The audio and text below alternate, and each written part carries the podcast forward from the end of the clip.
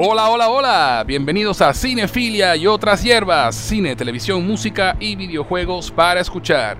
El episodio de hoy es uno que, que tenía tiempo queriendo hacer. Solo necesitaba a los cómplices perfectos para hacerlo. Y ya los tengo.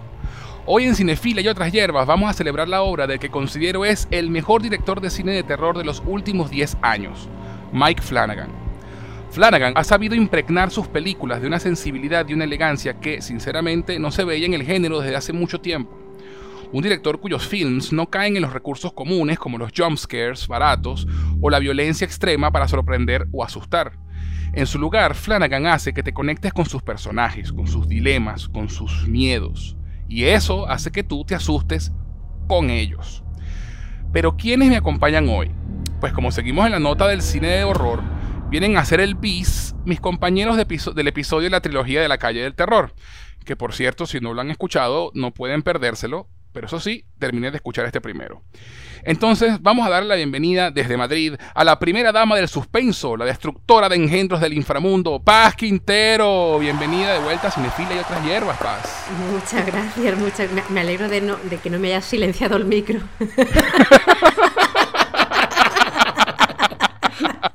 Gracias de verdad por dejarme volver a participar. Te vamos a tener de espectadora silente. claro, claro, claro. De verdad, un gusto estar aquí de nuevo con, esta compañía maravillosa. No, Gracias por acompañarnos de nuevo, de verdad siempre es un placer conversar contigo y por supuesto nos acompaña desde Quito el caballero del terror, el azote de la calle del infierno, Pablo Sánchez Noguera. Bienvenido como siempre, compadre, gracias por estar aquí contento de estar acá y de compartir otra vez espacio contigo y con Paz. Paz, qué alegría volver a reunirnos aquí virtualmente para hablar de terror y esta vez sin compromisos, ¿eh? Esta vez me quedo hasta el final. Yo no, yo no quería decir nada, pero es verdad que Pablo nos abandonó al podcast pasado por compromisos previos. Sin rencor, ¿eh? Sin rencor. por, compromisos y problemas técnicos. exactamente, exactamente. Me he mezclado ambas cosas, ¿vale? Esta vez no, con tranquilidad total, mi domingo y demás, ¿no? Quedamos en la tarde y yo, bueno, cuando termine el podcast yo los llamo y ahí vemos qué inventamos. Ya, ese fue ese compromiso para hoy, así de fácil. mejor, mejor, es eso? mejor. No sé, puede ser 4, 5, 3, 4, 5 horas, ay, luego les comento y tal vez no. Así que mira, el podcast de hoy se, se, plantea agradable, largo y tendido y sin presiones. Así que a disfrutar de la conversa porque el tema es fascinante. Y el hecho de que yo escuche y yo conozca a Flanagan, lo adelanto, spoiler alert, es culpa de José. Hablando de las influencias. Y no me sorprende. Sí, tú, me preguntas a mí, en asociación de palabras, un psicólogo me siente en el sillón y me dice, asocia palabras, Mike Flanagan, y yo mi mente, José Guzmán. es tu bueno, culpa que yo ande pegado con este par ahí. Y sabes que de nada. Es excelente. Ajá, ajá, exactamente. Gracias. Bueno, pues seguimos. Pues, pues somos los que estamos y estamos los que somos para hablar del señor Flanagan. Pero, ¿quién es Mike Flanagan? Mike Flanagan nació en Salem, Massachusetts. Fíjese qué curioso que este tipo nació en, Salem, ¿no? Sí, ya. ya. por ahí, pues, mira, de, nacimiento, pues. es el marketing la cosa. Sí, tal cual. Nació en 1978, pero su familia se mudaba constantemente ya que su padre era miembro de la Guardia Costera de Estados Unidos, hasta que finalmente se establecieron en Bowie, en Maryland. Casi, casi Maine, pues, con, con Stephen King. Este, desde niño filmaba y editaba películas en VHS y en su juventud fue miembro activo del departamento de drama y era el ancla del show televisivo matutino de su escuela. Estas escuelas gringas son una vaina seria, ¿no? Tienen show matutinos de televisión y vaina y mierda. En mi escuela de, vaina había una coral. claro, claro. el presupuesto era diferente. la, sociedad bolivariana y tenía un miembro que era yo solo. Exacto cuando ser bolivariano no era una raya, ¿no? Pero para que tú veas, así eso era me hizo, eh, eso me hizo recordar ese chiste famoso de Woody Allen que dice que no sería miembro de un club que tuviera alguien como él como miembro. Ajá, más, o menos así era la cosa. Bueno, eh, además de producir comerciales y videos cortos para los estudiantes. Entonces, desde, desde joven, pues ese fue su, su camino. Egresó de la Universidad de Towson en el Departamento de Medios Electrónicos y Cine, donde realizó varios films y cortometrajes, algunos de los cuales llegaron incluso a ganar premios. Pero su entrada a Hollywood llegaría por la puerta del terror. Su cortometraje Oculus Episodio 3, El hombre del plan, estrenado en el 2005, fue su primera incursión en este género, y la recepción del mismo fue tal que luego lo usaría como base para la que sería su primera película de estudio, Oculus, que se estrenó en el 2014. Pero antes de eso, inició una campaña de Kickstarter para recaudar fondos y filmar un guion llamado Absentia, que se estrenó en el 2011 y fue su ópera prima en el género, lo cual la cual fue muy bien recibida y según el mismo Flanagan fue la película que le permitió establecer su carrera.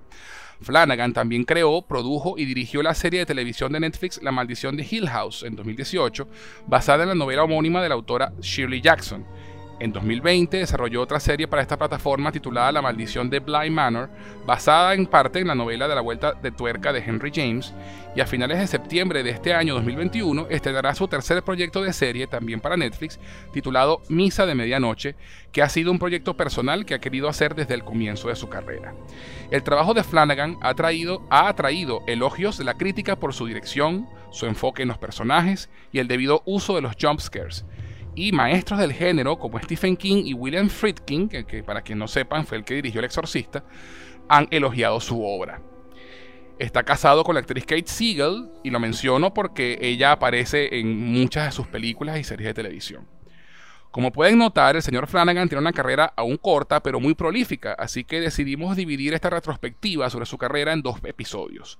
El de hoy se enfocará en su trabajo en la gran pantalla únicamente y en un próximo episodio hablaremos de su excelente trabajo en televisión. Pero, ya que vamos a hablar de su cine, ¿qué tal si hablamos un poquito, rapidito, sobre cuál fue la primera peli del pana Mike que vimos y cómo llegó a nuestras vidas, sin españarnos mucho aún, por supuesto? ¿Paz? Eh, Hush vi. Fue la primera que vi, sí, Hush. Eh, de hecho, no sabía que era de él. Eh, hasta que, claro, lo vinculé, lo vinculé por su esposa, lógicamente, y luego cuando vi que lo había dirigido él, pero al final a mí me gustan mucho los, matrimonios creativos, que tiene toda la lógica que si tú eres director o directora y tu marido es o el guionista o el actor, pues hagas proyectos juntos. Eh, y, la verdad es que me gustó, me gustó bastante la película, la idea me pareció muy, muy, muy original. Hay algunas cosas que mm, no termino de comprar, como tú bien sabes, José, pero no le quito su gran mérito por eh, ser una película que a pesar de estar rodada en una única localización, eh, extrae oro oro por, gracias a la trama y, y al trasfondo de la historia. Y, por supuesto a la interpretación de, ella porque estás agobiada todo el rato porque, bueno, explico brevemente, simplemente si no recuerdo mal, por una enfermedad de la protagonista, que es escritora, eh, desarrolla una, bueno, no puede hablar, no, no, puede emitir ningún sonido y además también pierde la audición y, es atacada en su propia casa, con lo cual el, hecho de no poder escuchar eh, de dónde vienen los sonidos que la pueden alertar, pues eso es un agobio durante toda la película. Sí, realmente. Sí, es verdad. Además que Hush fue el primer proyecto que, si, si, no, si, no me equivoco, en el que colaboró con Kate, con su esposa, ¿no? Escribiendo, escribieron el guion juntos y todo. Buenísimo, Paz. ¿Y tú, Pablo? Pues, Amo Hodge, por cierto. Lo, supongo que más adelante hablaremos. Sí, sí, no, ya hablaremos un poquito más de, esa peli. no, pero excelente primera película de, de Mike Flanagan, Paz. Y, y, sí, o sea, que, que Mike Flanagan eh, esté casado con Kate Siegel, ¿sabes? Salta a la vista por cómo colaboran. De la misma manera que entonces Tim Burton está casado con Johnny Depp, más o menos. Este, aparece cada Tal rato, cual. Este, y nos parece estupendo, además. O sea, por favor, que sigan haciendo mm, oh, sí, sí. juntos, por eh, supuesto. por favor. En serio, total. cuando los matrimonios. Muy buen, muy buen equipo. Muy buen equipo. No, los toques, no los toques. Exacto. Eso fue como, como, como, como pasó a principios de los 90 con Kenneth Branagh y Emma Thompson, pues que ellos estaban casados e hicieron juntos Henry V, Los Amigos de Peter y Mucho Ruido, Pocas Nueces, que son tres maravillosas películas. Maravillas, sí. sí. Totalmente de acuerdo. En un plano diferente, Stephen King y Tabitha King, que Stephen siempre dice que Tabitha es su primera lectora y su más acérrima crítica también. Que cuando los matrimonios funcionan hay que dejarlos. Y tenemos este que agradecer a Tabitha que, que si no es oh, por ella, Carrie no, Carrie no hubiera existido y amor la carrera de Stephen King no hubiera arrancado, así que... y tal vez la carrera... De... Su... Gracias a Tabitha y a su bolígrafo rojo con el que seguramente corrija y ponga eh, todo mal en la primera página. Todo mal, Stephen. todo mal, cariño. Y, también termina, termina, la quiero verla. Y, si no hubiera existido la carrera de Stephen King, no hubiera existido la de Travolta. Tal vez, no sé. Pero bueno, probablemente la de Flanagan tampoco. Probablemente la de Flanagan tampoco. Ni la de Flanagan tampoco. El efecto mariposa, ¿no? De, un bolígrafo rojo. Sí, sí, sí, Tal cual, tal cual. te amamos, que poco no se te, se te hace en los medios. Es verdad, es verdad. Mira, mi primera película de Flanagan, mi primera película de Flanagan se llama, eh, entre paréntesis otra vez, es por tu culpa y se llama el juego de... Se llama Es por tu culpa. Sí, por tu culpa y es Gerald's Game, el juego de Gerald. Que yo recuerdo que estaba yo muy tranquilo con mi vida, sin, sin nada que hacer, y tú, y tú me llegaste un día y, como buen fan de King, que ya, ya sabemos que compartimos esa, e, esa afición y esa pasión por, por las historias de King. Tú me dijiste, hay una adaptación del juego de Geralt y eso enseguida, tú sabes, me timbró las antenitas de Vivi y mi sentido técnico me, me, dio un escalofrío. Yo, ¿what? Porque el juego de Geralt, eh, yo era de los que pensaba que era una novela inadaptable. Y cuando veo eso con Mike Flanagan, tú sabes, se me explotan las cotufas, se me acatarra la pituitaria. y, y, el cerebro me dice, wow, y a partir de entonces me empezaste a seguir diciendo, ve esta de Mike Flanagan, y esta de Mike Flanagan, y esta de Mike Flanagan, cuando me di cuenta, el tipo es un ícono, o sea, poca gente relativamente hablando lo conoce hoy, por lo menos al nivel de que conocen otros directores, como Tim Burton, Steven Spielberg, qué sé yo, George Lucas, etc. Pero a la larga, chamo, dentro de algunos años, Mike Flanagan Dios le dé vida y que no la cague porque siempre existe la posibilidad. Este, el tipo va a ser súper conocido porque las películas de las, que, de las que vamos a hablar hoy, todas, todas, todas, incluso las que no me gustan, son una joya. Este, pero mi primera fue el juego de Gerald y bueno, ya profundizaremos en ella, supongo. Perfecto, sí, sí, no, de verdad que eh, yo, yo le insistía a Pablo, Pablo, tienes que ver las películas de Mike Flanagan, Pablo, tienes que ver las películas de Mike Flanagan. Eso era por lo menos una vez al mes. Chamosito, ¿tú, ¿tú, te acuerdas, Paz, no sé, de las comiquitas de Looney Tunes? Chester, ¿verdad que tú eres mi amigo Chester? Chester, Sí, sí, sí. Ah, bueno, así. Tienes, tienes que ver My Flanagan, tienes que ver, tienes, tienes que ver el juego ya, tienes que ver el juego ya, tienes que ah, ah, ah, Te aseguro que él también ha vivido eso en reverso, ¿eh? insisto, insisto que yo también puedo ser muy convincente. Barra eh, oblicua muy pesada. Lo certifico. Y de aquí para allá es mi culpa que José haya visto Silicon Valley, pero bueno, eso es así, para otro es Así. eso es tema para otro programa. Todos jugamos a hacer ese perrito de vez en cuando, pero esta vez fue el turno de José con el juego de no, y, no, solamente Silicon Valley, Pablo, yo no dejaré de agradecerte eternamente que me hayas prácticamente forzado a ver Modern Family. Ah, qué bueno. o sea, no te imaginas lo feliz que me ha hecho esa serie en la vida. A ti ya los reyes, ¿no? También, los reyes también se la tripea, ¿verdad? Sí, sí, muchísimo. Muchísimo. Qué bueno, qué bueno. Que bueno, no, esa, serie, esa serie no tiene desperdicio. Siempre hay que, hay que darle una oportunidad. De repente no te gustaba, te decía yo, pero dale la oportunidad, dale la oportunidad. Eso. Tú puedes creer, Paz, que José no la quería ver, perdón, por Sofía Vergara. Es decir, le parecía repelente en persona. En serio. Eh, a, ver, a ver, lo puedo llegar a entender porque, bueno. Déjame, déjame, aclarar, déjame aclarar. Por la voz de Sofía Vergara. Lo demás de Sofía Vergara no me molestaba.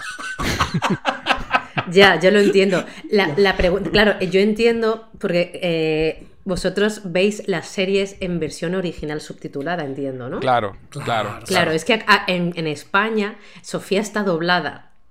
Ah, claro. Ah, ok, claro. Pero, pero, Entonces, para mí Sofía, aunque, aunque yo la he escuchado en versión original, Sofía doblada al español, dobla, o sea, intentando con su acento, es muy es divertida. es divertida porque tú sabes, eh, claro, es que la, gracia está en que tú sabes que es una latina intentando hablar americano con todo lo que eso conlleva, claro. Eh, Entonces es divertido. pues ahora será interesante buscar un clip a ver. Ya nos diste curiosidad, Paz. Terminando este podcast vamos a buscar eh, española de Posiblemente a vosotros quizá no nos haga ninguna gracia porque además vosotros estáis muy, muy acostumbrados. Eh, eh, de hecho, la gracia entiendo que está en escuchar a Sofía Vergara realmente imitando un mal acento americano. Entiendo que sí, pero claro, nosotros que estamos muy acostumbrados al, dobla, al doblaje, la gracia está en que mientras todos los personajes hablan un castellano perfecto, ella no.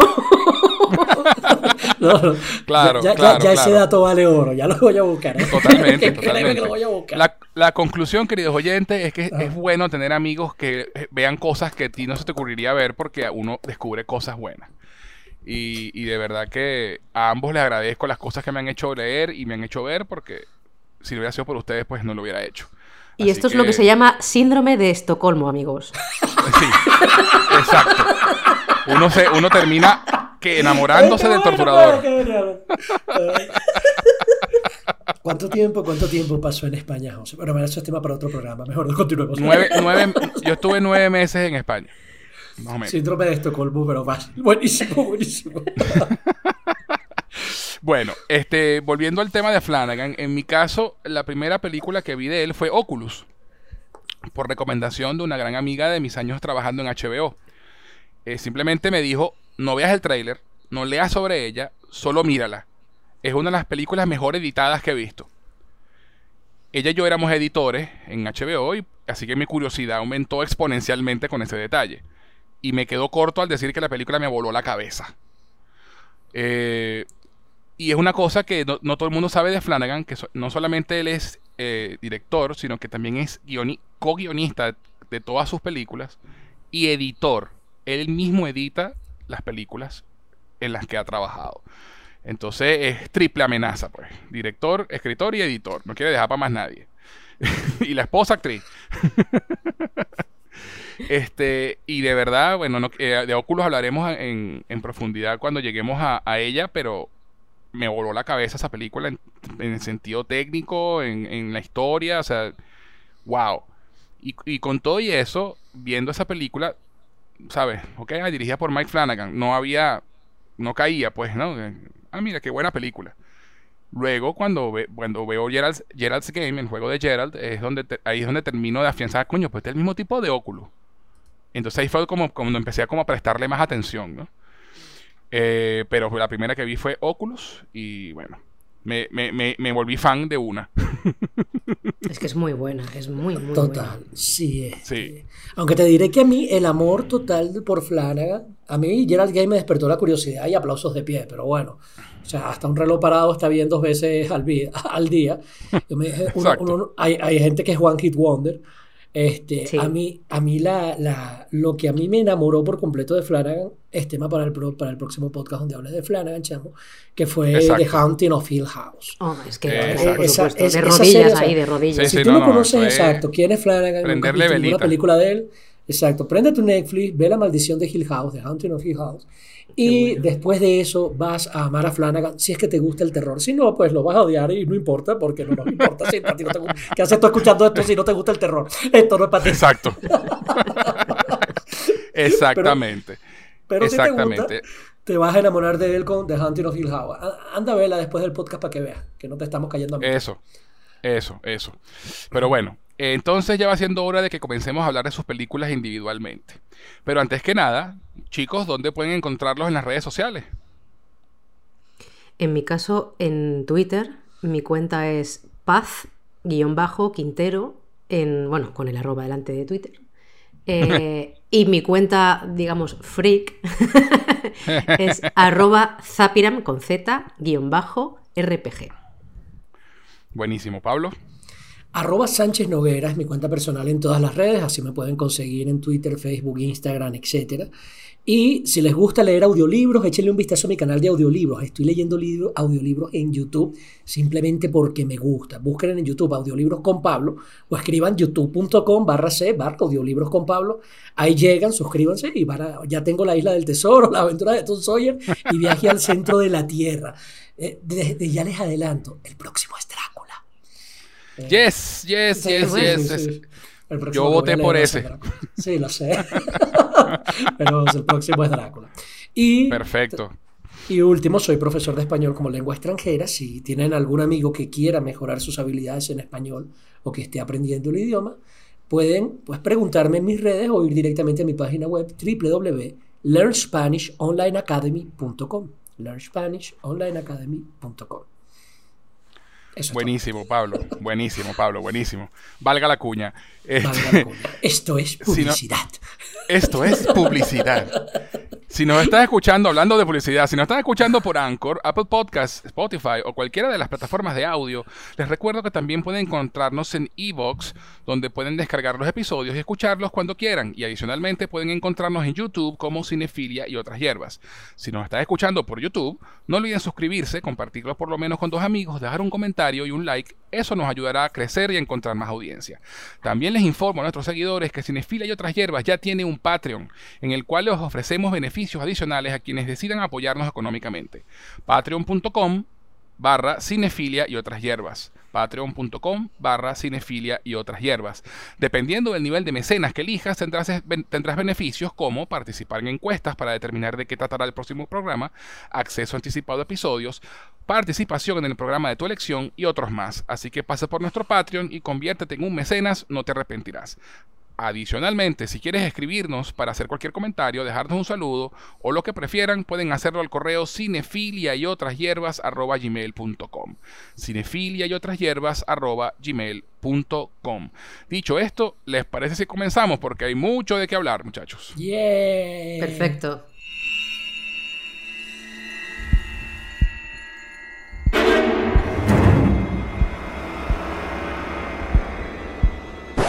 Pero, pero, pero, antes de continuar, vamos a una pequeña pausa y ya regresamos con el cine de Mike Flanagan aquí en Cinefilia y otras hierbas.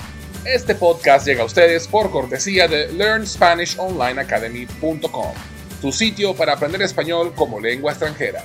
Si tienes amigos o familiares que no hablan español pero que deseen aprender el idioma, en LearnSpanishOnlineAcademy.com podrán tomar clases con profesores certificados a través de Zoom.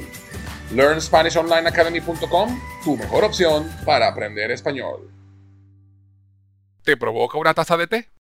Te presento a T-Art, una empresa creada para envolver tus sentidos y conectar con tu ser mientras disfrutas de una taza de té. Ganadora del concurso Ideas 2019 con mención especial en el área de negocios, sus productos no contienen azúcar y son 100% naturales.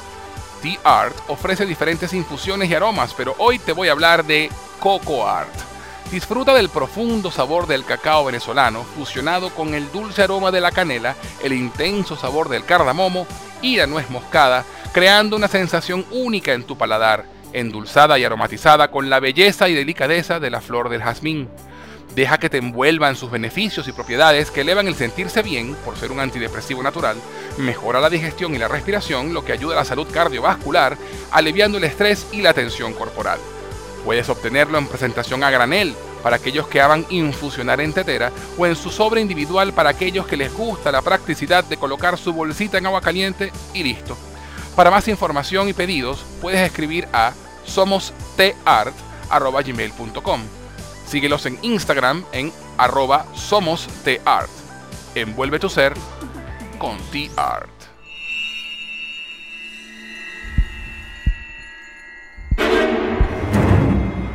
Ya estamos de vuelta en Cinefila y otras hierbas y antes de la pausa estábamos por comenzar a hablar de El cine de Mike Flanagan con Paz Quintero y Pablo Sánchez Noguera. Ahora vamos a hablar de cada película de forma individual y en el orden en que fueron estrenadas, así que comenzamos con Absentia.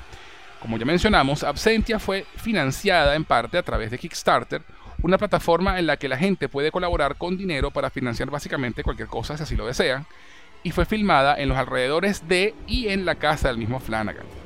La cinta trata sobre una mujer que luego de siete años de la desaparición misteriosa de su esposo, justo cuando decide seguir con su vida, embarazada de otro hombre incluso, se lleva la sorpresa de ver volver a su esposo en extrañas circunstancias. Paz, ¿qué te pareció? ¿Qué te sorprendió? ¿Y tienes algún momento destacable? Eh, esta es la única película que no he visto. ah, esa fue la que no viste. Okay. Esta fue la que no vi, así que no puedo, no puedo opinar, pero voy a escuchar atentamente. Entonces, Pablo, adelante. Paz, hay una parte de mí que te envidia, porque en serio, descubrir absencia, verla por primera vez, es, es, es, una experiencia, ¿sabes? Es como, yo le comentaba a José, ¿no? Que, que, tengo una amiga que nunca había visto las películas de Star Wars. Say what? Sí, todavía existe ese tipo de gente en el mundo. y, y, y, yo me dije, no puedo creer que te voy a quitar la virginidad de Star Wars. y, sabes, tener a alguien con quien ver estas películas por primera vez siempre es algo maravilloso. Para mí, a, ese nivel lo estoy comparando.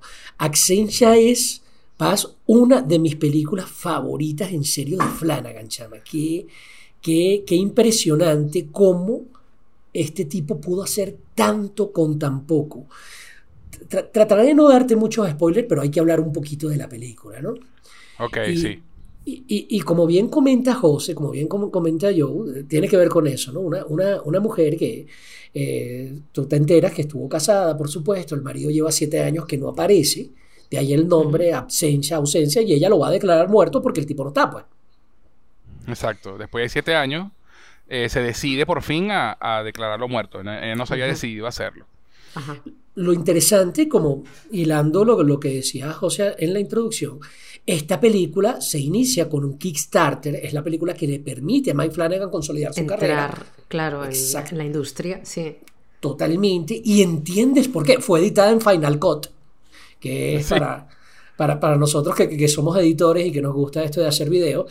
Final Cut del 2011, por Dios, o sea, una, yo, yo, yo, tengo el Final Cut del 2011 en mi MacBook y todavía lo utilizo. Y saber Exacto. que tú trabajas con las mismas herramientas para este calibre. Ojo, y se nota, ¿eh? Se nota el, el tipo de, de, color que tú puedes dar con Final Cut, pero desde ya tú veías la triple amenaza que es este tipo, o sea, escribiendo eh, dirigiendo y editando. La película tiene un ritmo increíble, es impecable como todas las de Flanagan, y tiene una serie de guiños que ya te perfilan desde esa primera película lo que este tipo va a ser más adelante. Una cosa interesante, y repito, esto no es spoiler, pero, pero sí es un dato que vale la pena comentar, es que la, la película empieza también como con, en algún momento del inicio, hay un cuento, tú sabes, el cuento de los tres cabritos eh, los, tres cabritos, Green Griffin, no me acuerdo cómo es que se llaman los tres, los tres cabritos que pasan por el, por el puente y hay como un troll debajo. Exacto, que les dice, no puedes pasar por mi puente, ¿sabes? No, se habla sobre ese cuento, pero aparecen escenas de ese cuento.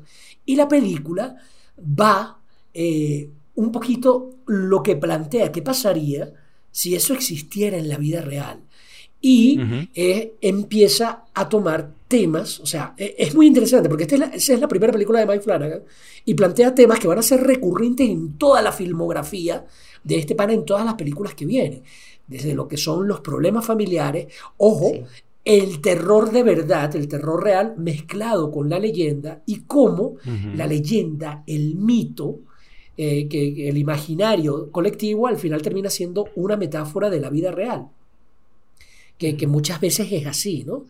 A, los niños se les muestran, exacto, se les enseñan cuentos infantiles para educarlos de que, mira, no hables con extraños. Claro, con metáforas, lógico.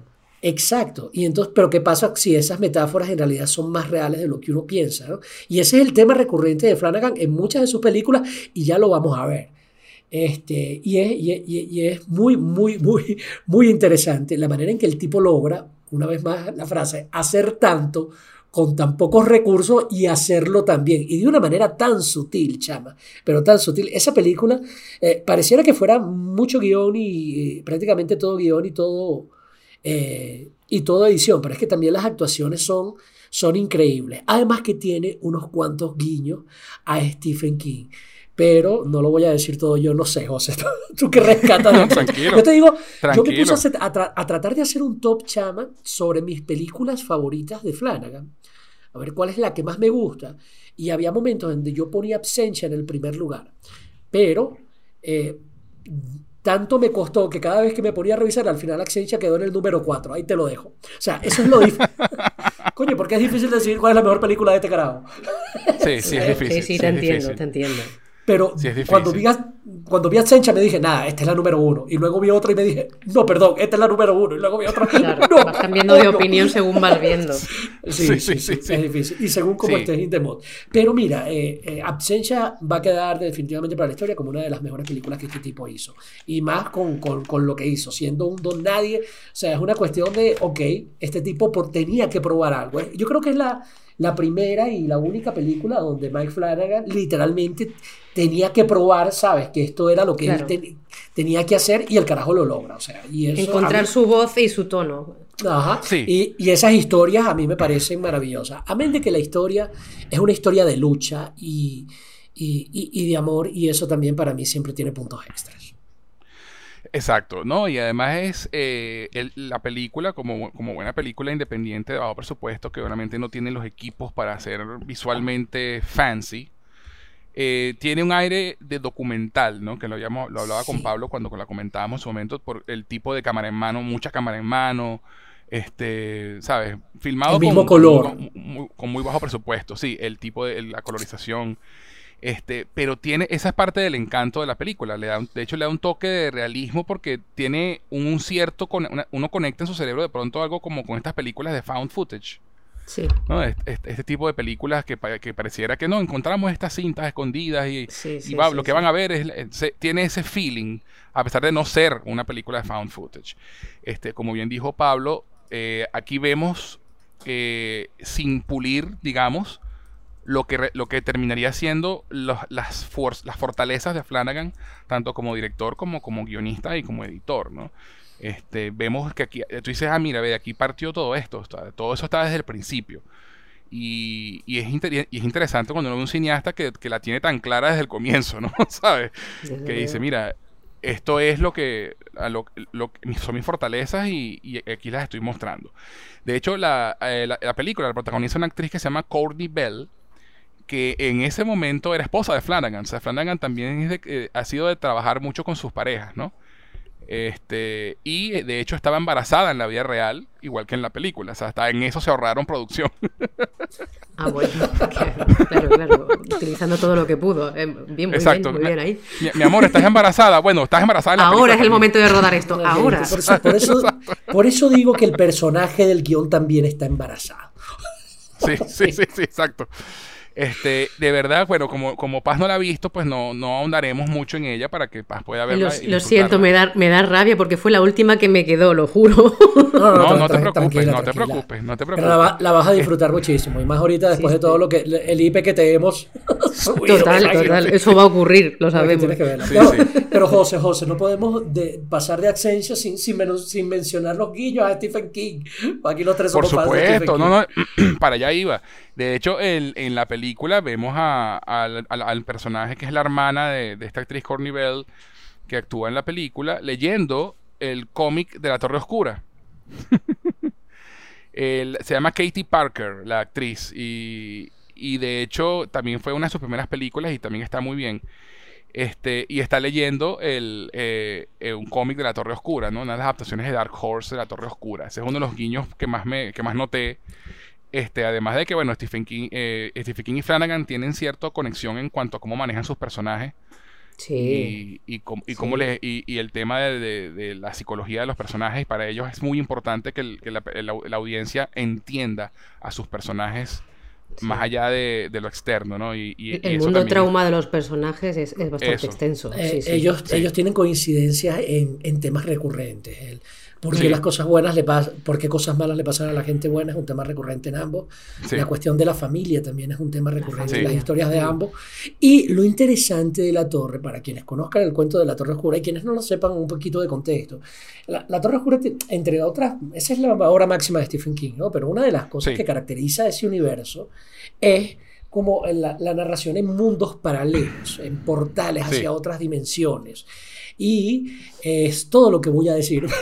Pero cuando, cuando tú mezclas eso con la historia de los cabritos y una mujer embarazada y vas a declarar al hombre en ausencia porque no aparecía durante siete años y, ella cree que estaba muerto, pero al final, bueno, existe un dicho en Venezuela, no estaba muerto, estaba de parranda, que de parranda no es que estaba, pero sí, mezcla todo eso en una licuadora, se lo das a Mike Flanagan y tú dices, Dios mío, vi esta película y me asusté. Al final de la película van a tener miedo de salir de noche si es que no lo tenían ya. en serio, y cuando escuches así un... Es, como, chamo, cuando yo leí El Exorcista, el libro es más mardito que la película, en serio. Este, porque, el, libro te dice que las primeras En serio, las primeras manifestaciones del demonio en tu casa no, no, no, no era la Ouija ni nada, no, si eran como pequeños ruidos, ¿sabes? Así que... ¿Sabes? Exacto. Eso, eso. Yo estaba de noche en la casa y de repente escuchaba así un ruidito que... Ya viene a por mí, ya viene a por mí. Que me azufre. me bañera, agua bendita. Exacto, totalmente rezando el rosario. Bueno, esta película es así.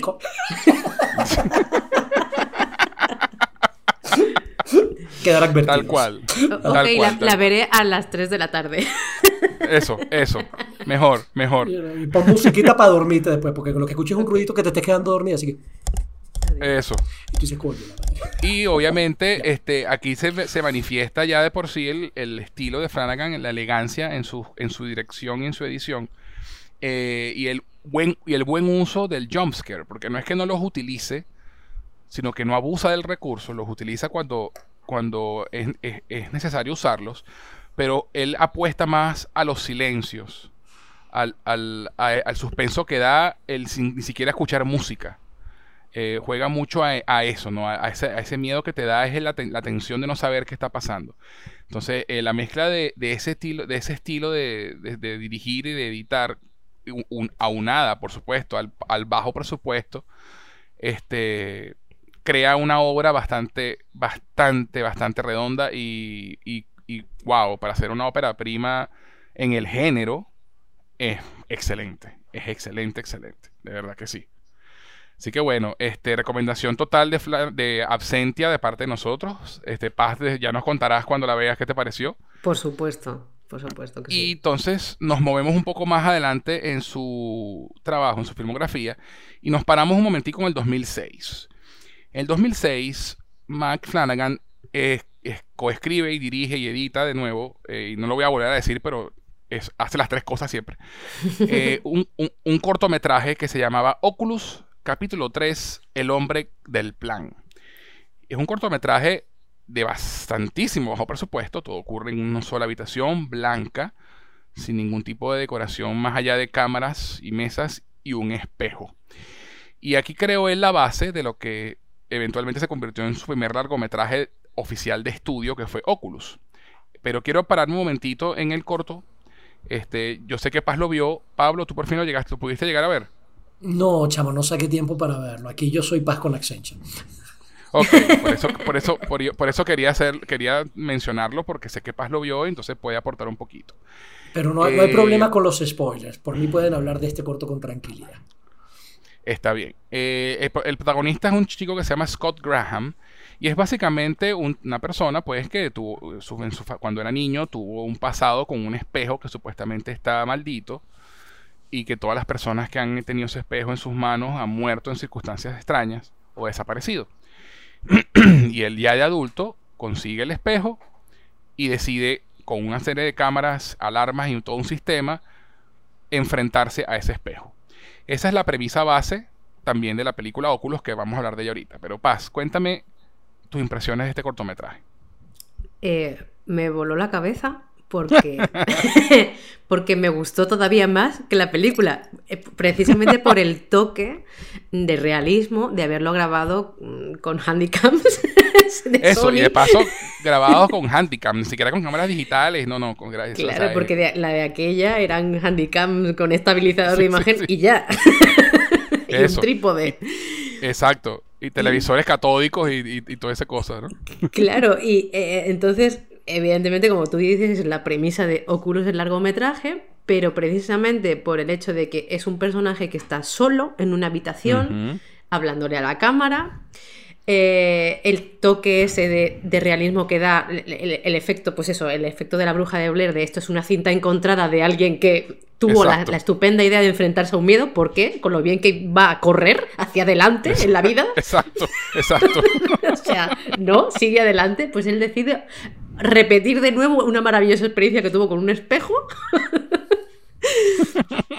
y, claro, eh, ver cómo él va, va desarrollando la. Bueno, primero va contando a la cámara, pues eso, toda la historia del espejo, toda la gente que fue afectada por el espejo. Pero el trabajo del actor, de él mismo, hablarle a un espejo que a veces está tapado y a veces no está tapado, que eso da mucho miedo. Exacto. Exacto. Aleatoriamente. tapado, a veces sí, a veces no, y uno, ok. O sea, eh, eh, el, hecho en sí de que una única persona se esté enfrentando a un elemento sobrenatural contra el que no tienes armas porque lo sabes, porque lo sabes. Tú no sabes de dónde viene el espejo, no te importa, pero sabes que es espejo. Eh, mejorarte la vida no te la va a mejorar. sí, realmente eso es muy cierto. Entonces sabes que está cometiendo la, estúpida idea de su vida. Exacto. Con suma alegría, porque él está convencido que lo que está haciendo pues va a ser bueno y, y cómo él se va transformando por el efecto, el influjo de ese espejo, da verdadero miedo. Porque yo creo que el elemento extra que tiene este corto, aparte del formato, es el elemento de estar solo, verdaderamente solo. Nadie está para ayudarte. Completamente de eh, acuerdo. sí, no, es fantástico. Policía. Es fantástico, es fantástico. Es fantástico. Eh, un corto, el corto dura 32 minutos con los créditos, o sea, es, realmente un corto corto. Pero de verdad que la, capacidad, y de nuevo, volvemos al punto de, los talentos en bruto, ¿no? El talento nato de este tipo para escribir, para dirigir y para editar, eh, ya era evidente porque de verdad es mucho más creepy que la película. Sí, sí, sí, total, total. Totalmente, totalmente. ¿por qué, ¿por qué me hacen esto? Tengo que ir a verla, pero ya. porque además, además, Pablo, se añade el elemento voyeur, porque al estar tú viendo desde el punto de vista de la cámara, por ejemplo, cenital, tú ahí le estás viendo como esa hormiga en, detrás de un cristal, o sea, como gran hermano. Entonces, te, sientes mirándolo desde, desde las alturas, ¿no? Como si tú supieses, supieses lo que va a ocurrir, que lo sabes, que ir bien no va a ir bien. Entonces, ese elemento de voyerismo que te da la tercera persona, ¿no? La pared que hay detrás de tú, tú estás viendo el animalito siendo sacrificado, le da un toque extra, porque en la película tú estás siempre bajo el punto de vista, tú le estás viendo a la altura de los ojos, pero aquí los estás viendo desde arriba. Estás viendo la hormiga en la caja, chamo. Sí, es impresionante. me, la, vendiste, Paz, me lo vendiste el corte. además, además que no, hay música, o muy poca, entonces lo que añade al, realismo del found footage, ¿no? De, esto que es de verdad y, se grabó y ahora lo estamos viendo. Eh, y de verdad, mira, como una trivia interesante que estaba leyendo sobre eso, ¿no? El tema del bajo presupuesto y todo esto. El último día de producción tuvieron que parar la filmación porque se armó un tiroteo en la casa de enfrente. No. Con la, con la policía y todo. A la ver. Donde estaban filmando la cuestión. Y ese hombre insistió y hizo un largo. Eso. no quiero saber qué pasó eh, cuando grabaron el este, largo. Otro, otro, otro dato curioso. El, espejo en sí mismo no es el que usan en la película, en, el largometraje. pero, pero ese espejo, y búscalo paz para que lo veas, aparece en Absentia. Ah, qué bueno. muy bien, hay producción, muy bien, reutilizando. Sí, sí.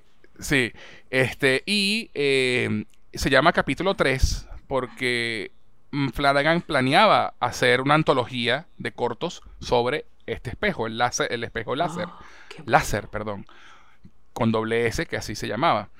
Y, él fue, y filmaron a lo, muy a lo George Lucas, que filmó, filmó episodio 4 primero porque era, presupuestariamente el que, el que podía hacer este, porque los demás episodios eran más complicados visualmente. Lo mismo le pasó a Flanagan. Él filmó esta y esta parte de la historia porque era la que podía filmar con un en una sola habitación con un solo actor y el espejo. Claro.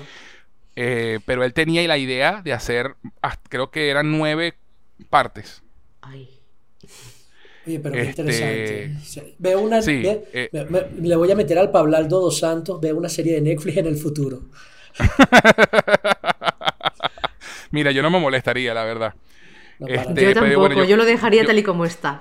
Eh, los what if a veces no vienen bien. es, verdad, es, verdad, es verdad, Pero bueno, eh, digamos que eh, probablemente las ideas que tenía para los otros episodios las volcó en, el largometraje. Claro, claro, tiene sentido. Este, pero bueno, quería comentarles esto porque me pareció súper curioso. Y lo otro interesante es que el, el espejo en sí mismo, el del corto, eh, está disponible para la, su compra online. ¡Ay, qué bien! Justo lo que, lo que estaba buscando. sí, es parte de la colección Howard Elliot. Y de hecho, el marco está hecho de plástico. Es un espejo bastante barato. Ay. Voy, a comprarlo, pero ya. Mira, es el mal. Es, el mal, pero el mal menor. si es plástico, es mal menor. Chamo, no, no, que, que, tú vengas a decirme, no sé, que, que, que, ese espejo está a la venta, esa vaina es tan pavosa, como que me vengas a decir que está a la venta el rifle que disparó Lee Harvey Oswald o algo así. Claro, es como, como, como el marco amarillo de la puerta de Friends, ahora lo necesito. Eso. Sí, sí, eso. O sea, no, no, no, qué, qué cosa tan pavosa, o sea, en absoluto. Tal cual. Tal cual, tal cual, de verdad. Miren, este, bueno, de, de este cortometraje, eh, obviamente, pues ya en el, en el 2013, fíjate que esto fue en 2006, este, este cortometraje. Entonces, en el 2013 se estrena la que es su verdadera primera película de estudio, que es Oculus, El espejo del mal. Eh, originalmente en inglés el título es Oculus.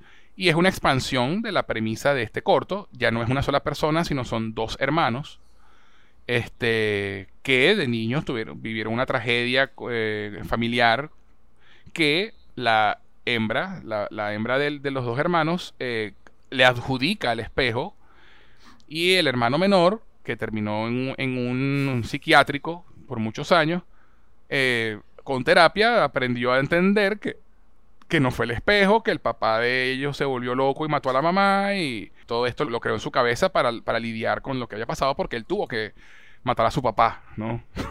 de niño. Entonces, con esta hermosa premisa de Disney, eh, Flanagan nos trae esta obra maestra, porque no lo puedo llamar de otra forma, eh, Oculus, un, ejercicio en, el miedo de lo que es real y lo que no, y, lo que y los traumas de la infancia y la familia, que es el tema recurrente, como hemos dicho, de Flanagan. Paz, háblame de Oculus.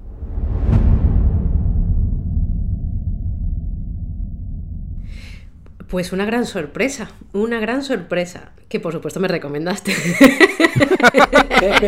este podcast Spoiler, otra vez, otra vez José. Oliver el perro arrepentido. Pues, Entre las piernas. Pues sí, sí, sí. Em, eh, una grata sorpresa, de hecho, ha hecho que sea mm, ahora mismo de los largometrajes mi favorito porque no esperaba, no esperaba eh, el no esperaba el terror como tal, porque a mí me gusta, esta conversación la he tenido con José, de, mm, para mí Flanagan tiene como dos vertientes, el terror real, que es a lo, eh, el elemento sobrenatural al que sabes que no, contra el que no puedes luchar, así tengas una bazuca, eh, y, em, y, aunque sí tienes, verdad, que como una línea más sentimental, eh, aquí explora mucho el elemento sobrenatural del terror real. Entonces, a mí ese, lado me gusta mucho. Y para mí esta película es como de más terror. Por el resto combina muchos elementos y como que equilibra bastante. Pero yo vi Oculus y aunque tiene ese elemento de trauma familiar, es un espejo que nadie sabe de dónde ha salido, está maldito, tiene hambre y eh, nadie ha aprendido que no hay que darle de comer, por favor.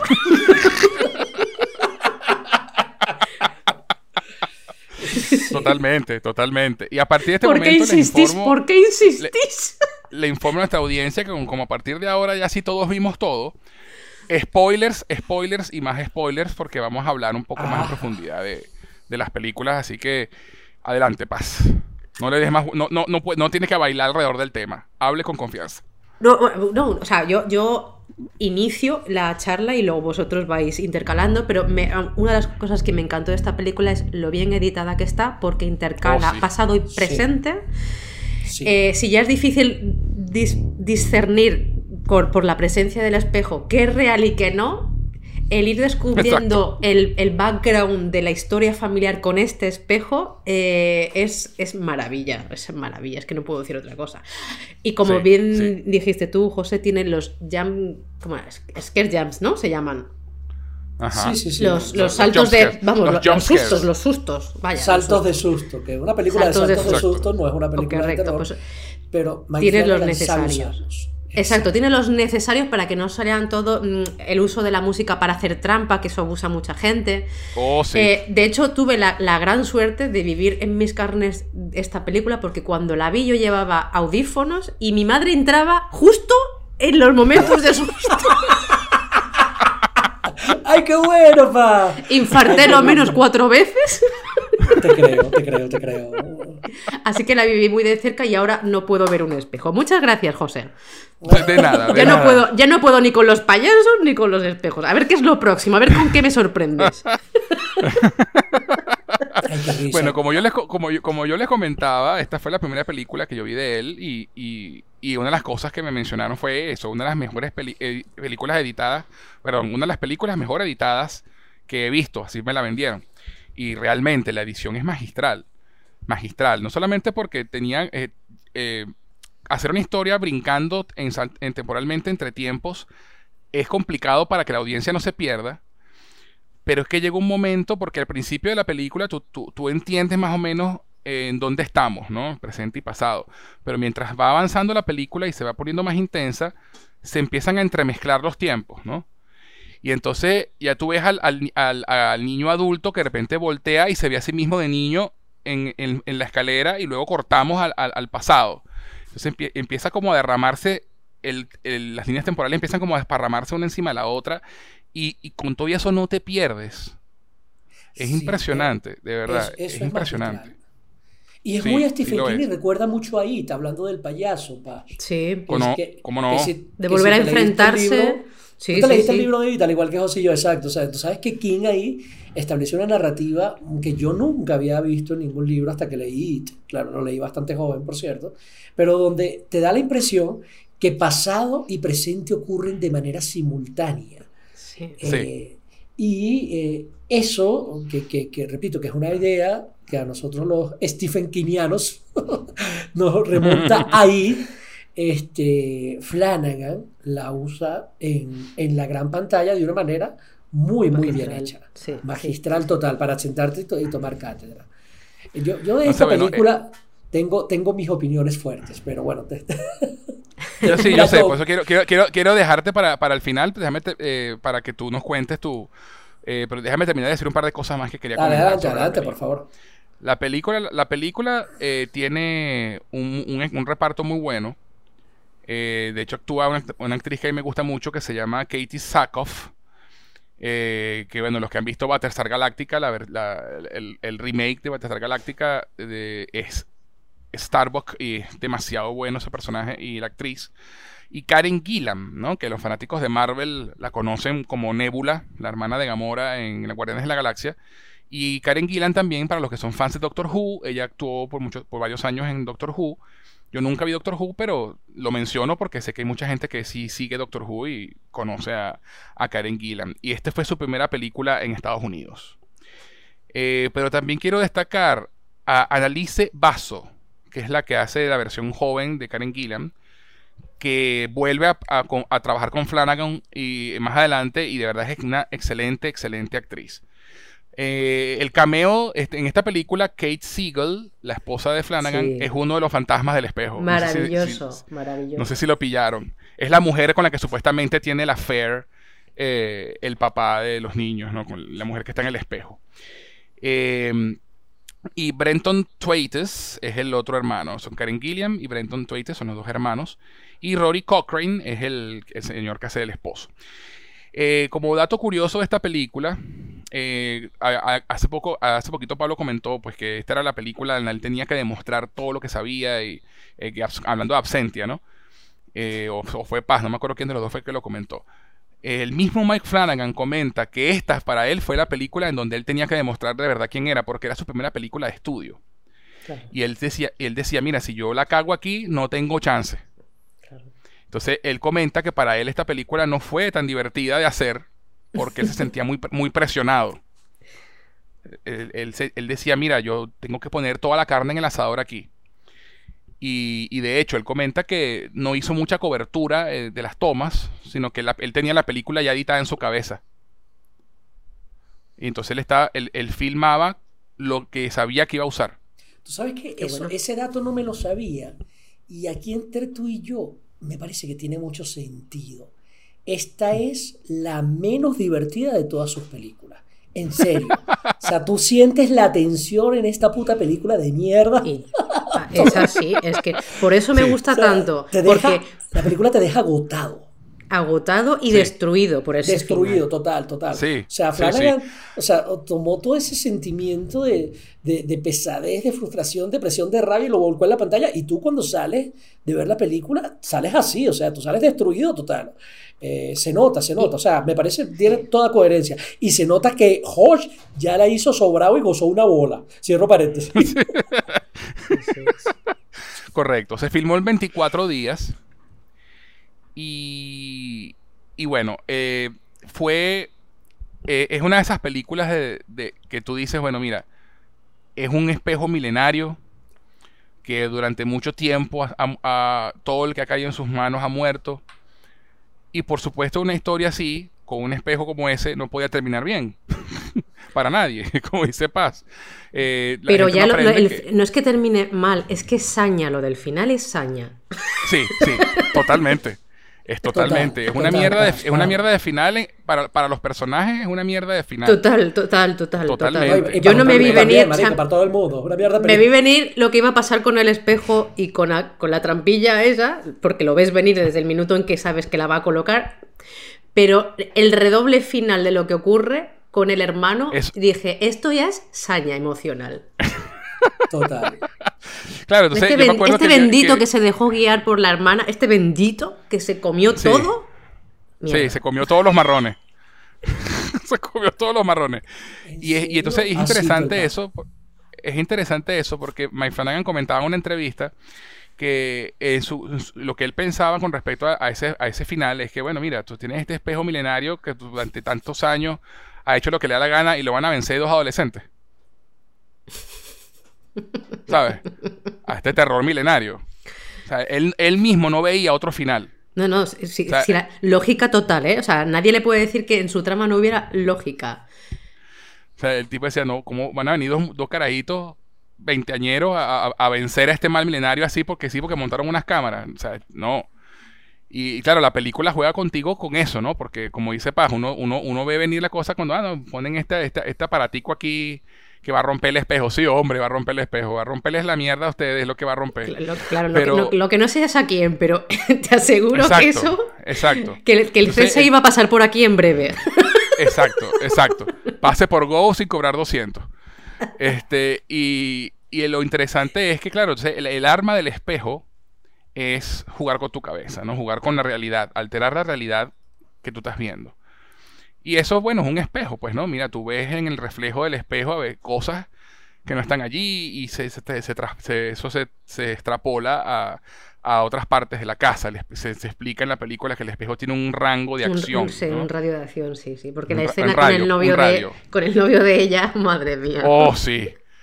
Pero para mí, la, la escena que a mí, de verdad, me dejó mal, más allá del final, fue la escena del bombillo y la manzana. Bueno, también, ¿eh? También. También. Qué, qué, agonía. A ver, eso me gustó. Eso fue divertido. Sí, sí, es que es una escena que tú dices, porque claro, como el espejo juega con la realidad y, se apaga las luces, entonces ella tiene bombillos para cambiar las bombillas cuando se quemen y no sé qué, y ella tiene una manzana y pone la, y en lo que la tipa pone la manzana al bombillo, tú sabes por dónde van las vainas, ¿no? Pero igual, como la película está tan bien editada, tú, tú estás con ese suspenso de que agarró la manzana, agarró el bombillo, cuando muerde, mordió el bombillo. No, no mordió el bombillo. Sí, mordió el bombillo. No, era, era todo una ilusión y no mordió el bombillo. O sea, y, juega contigo de esa forma. Este, y es magistral, o sea, es para pararse a aplaudir. Sí, sí, de verdad, porque tú, tú, sabes lo, para dónde va, pero tú no sabes cuándo ni cómo. Y de verdad la, la, forma en que maneja la escena es magistral. Igual que como tú dices, Paz, la escena en la que, en la, que, en la que ella termina asesinando a su novio Diciendo, no, si el plato no es real, como que no. Si lo miras con el móvil, sabes que es real. Exacto. Además que es interesante esa, esa expansión del mito de, de, de, Oculus con el tema del espejo y los celulares, ¿no? Los celulares, claro. Que la, que la cámara del teléfono sí te muestra la realidad. Sí capta la realidad, claro. Y otra, otra cosa eh, interesante que también demuestra, o sea, que Flanagan es un exponente de su generación. O sea, aunque al tipo le gustan los clásicos, eh, esa cuestión del uso del celular y esa cuestión de que sea una triple amenaza, escribes, diriges y editas, es una cosa muy de nuestra generación, muy de los tiempos actuales. Cosa que hubiera sido impensable en la época de, de, Kubrick o, de King cuando King era muchacho. ¿eh? No te vengas a decir hoy en día eh, los tiempos nos han llevado a eso, ¿no? Por un lado al multitasking y por otro lado a confiar más en nuestros teléfonos que en nuestros ojos. Exacto, exacto. Eh, eh, y, es interesante eso como, como, como comentario social, ¿no? confiamos más en lo que nos dice la pantalla del teléfono que lo que ven nuestros propios ojos. es bien interesante eso. Entonces, bueno, Pablo, ya, ya, ya, ya has insinuado que tú tienes tus sentimientos encontrados con esta película. Este, cuéntanos un poquito, pues, entonces, tu experiencia con Oculus. Pues. A, mí me disculpan a veces si se me escapa una que otra mala palabra, pero yo creo que las imprecaciones a veces son expresión de sinceridad. Y si bien es cierto, coño, que Oculus es una película excelentemente bien dirigida, muy bien escrita, muy bien actuada, con, una, con una edición también que merece aplausos de pie, con una historia que, logra su cometido, que es hacerte sentir algo, y eso, y eso al final es el objetivo del arte. Este, o sea, un, artista, un autor que te quiera hacer sentir algo, al fin y al cabo hace una obra de arte eso. A veces no es para que te guste la obra, sino para hacerte sentir. En ese sentido, Oculus es una obra de arte y merece aplausos de pie. Ahorita, cuando ya entra la cuestión de lo del arte, siempre hay un punto subjetivo y hay que decir que la historia de Oculus como tal es una soberana mierda.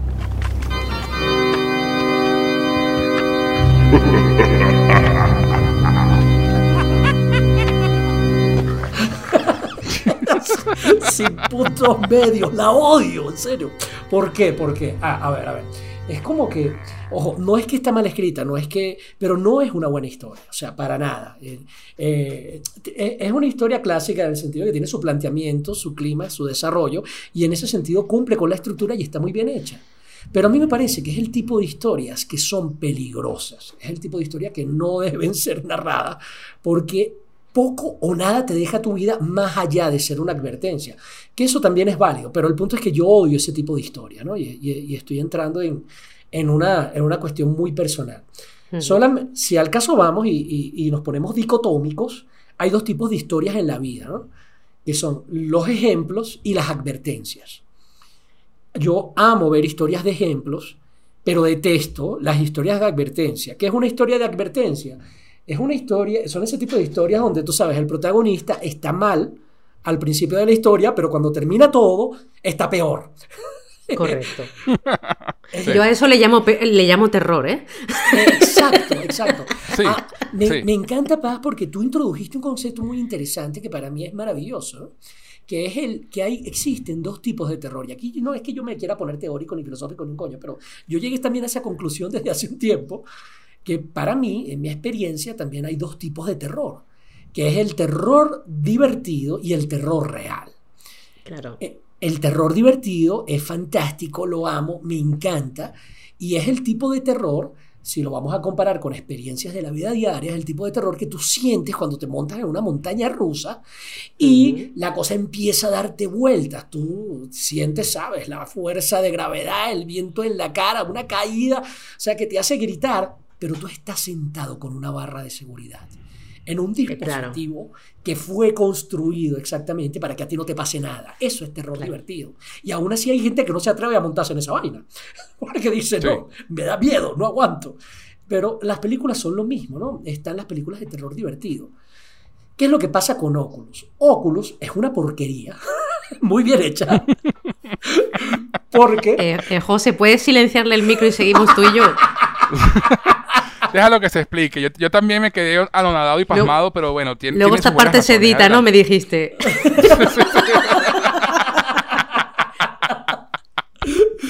Tranquilo, deja, deja que, al muchacho hay que dejarlo que tire piedra. ¿Sabes cómo es? Sin censura, ya. Esto sea, porque Oculus se disfraza de terror divertido, pero implica también terror real.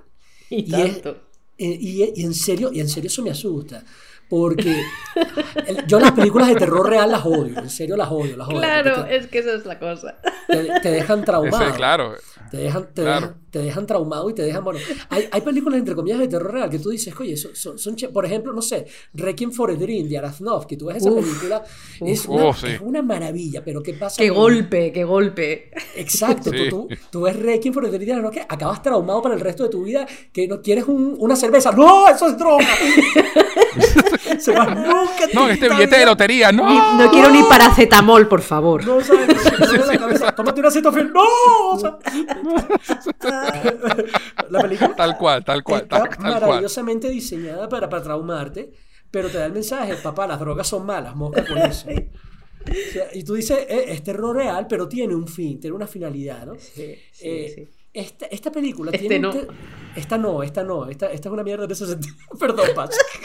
Pero es que te entiendo porque estoy de acuerdo. Eh, ay, qué maravilloso, ok. Estoy Porque de acuerdo, pero a mí me gusta. Claro, a mí Claro, me gu- te- o sea, te esta película es horror y lo que tú decías de la montaña rusa es terror, pero esto es horror. Horror. Es horror, exacto. Porque lo que pasa en el terror real, ¿cuál es el terror real? Para dar algunos ejemplos, ya dije lo de la montaña rusa. Terror real son, por ejemplo, eh, la pobreza extrema, la- las cosas que te pasan, que te hacen sentir completa y totalmente indefenso, donde no tienes ningún poder sobre lo que está pasando, bien sea que experimentes un terremoto, desastres naturales, peor aún, la enfermedad, que tengas un familiar con una enfermedad terminal. Si tú tienes un familiar con una enfermedad terminal y vas a ver una película en donde el familiar lucha y al final se muere y no te deja nada más que la familia quedó quebrada, coño, eso es una historia terrible que pasa en la vida real, ¿entiendes a lo que me refiero? Y hay un tema recurrente de Flanagan que mezcla, es una fórmula muy Stephen King, ¿no? Que tomas elementos de terror real, te asusta por el terror real y cuando estás ya cagado por el terror real te mete el terror divertido. Él hace eso en muchísimas películas. Sí. Flanagan también lo hace. Y aquí la película empieza con un planteamiento de terror real muy clave, que es la enfermedad mental. La cuestión de no saber si tú puedes confiar en tus propios pensamientos. Obviamente, este, eso, eso tiene que ver con grados de sensibilidad.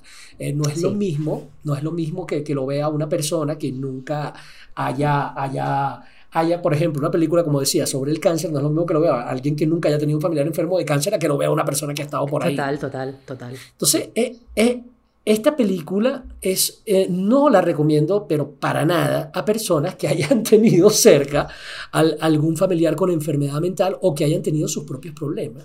Porque es una película increíblemente pesimista. ¿Y a qué me refiero, sí, coño? eso es verdad. Si tú, si, Sí, tú, lo- si, tú sí lo lo ves es. des- si tú lo ves desde afuera y sin que jamás hayas tenido problemas de enfermedad mental, la película es un chiste malo, maldito y coño madre. O sea, es Total, matar, a, sí, es es- matar a Kenny en todos los putos capítulos de South Park, coño. Entonces, ¿qué hizo el pobre carajito? O sea, Matar a, si no- a Kenny con su propio reflejo. Exactamente. Ya al final de la segunda temporada mataban a Kenny pf, y, ya, y se reían los carajitos. "Ah, esa estuvo buena.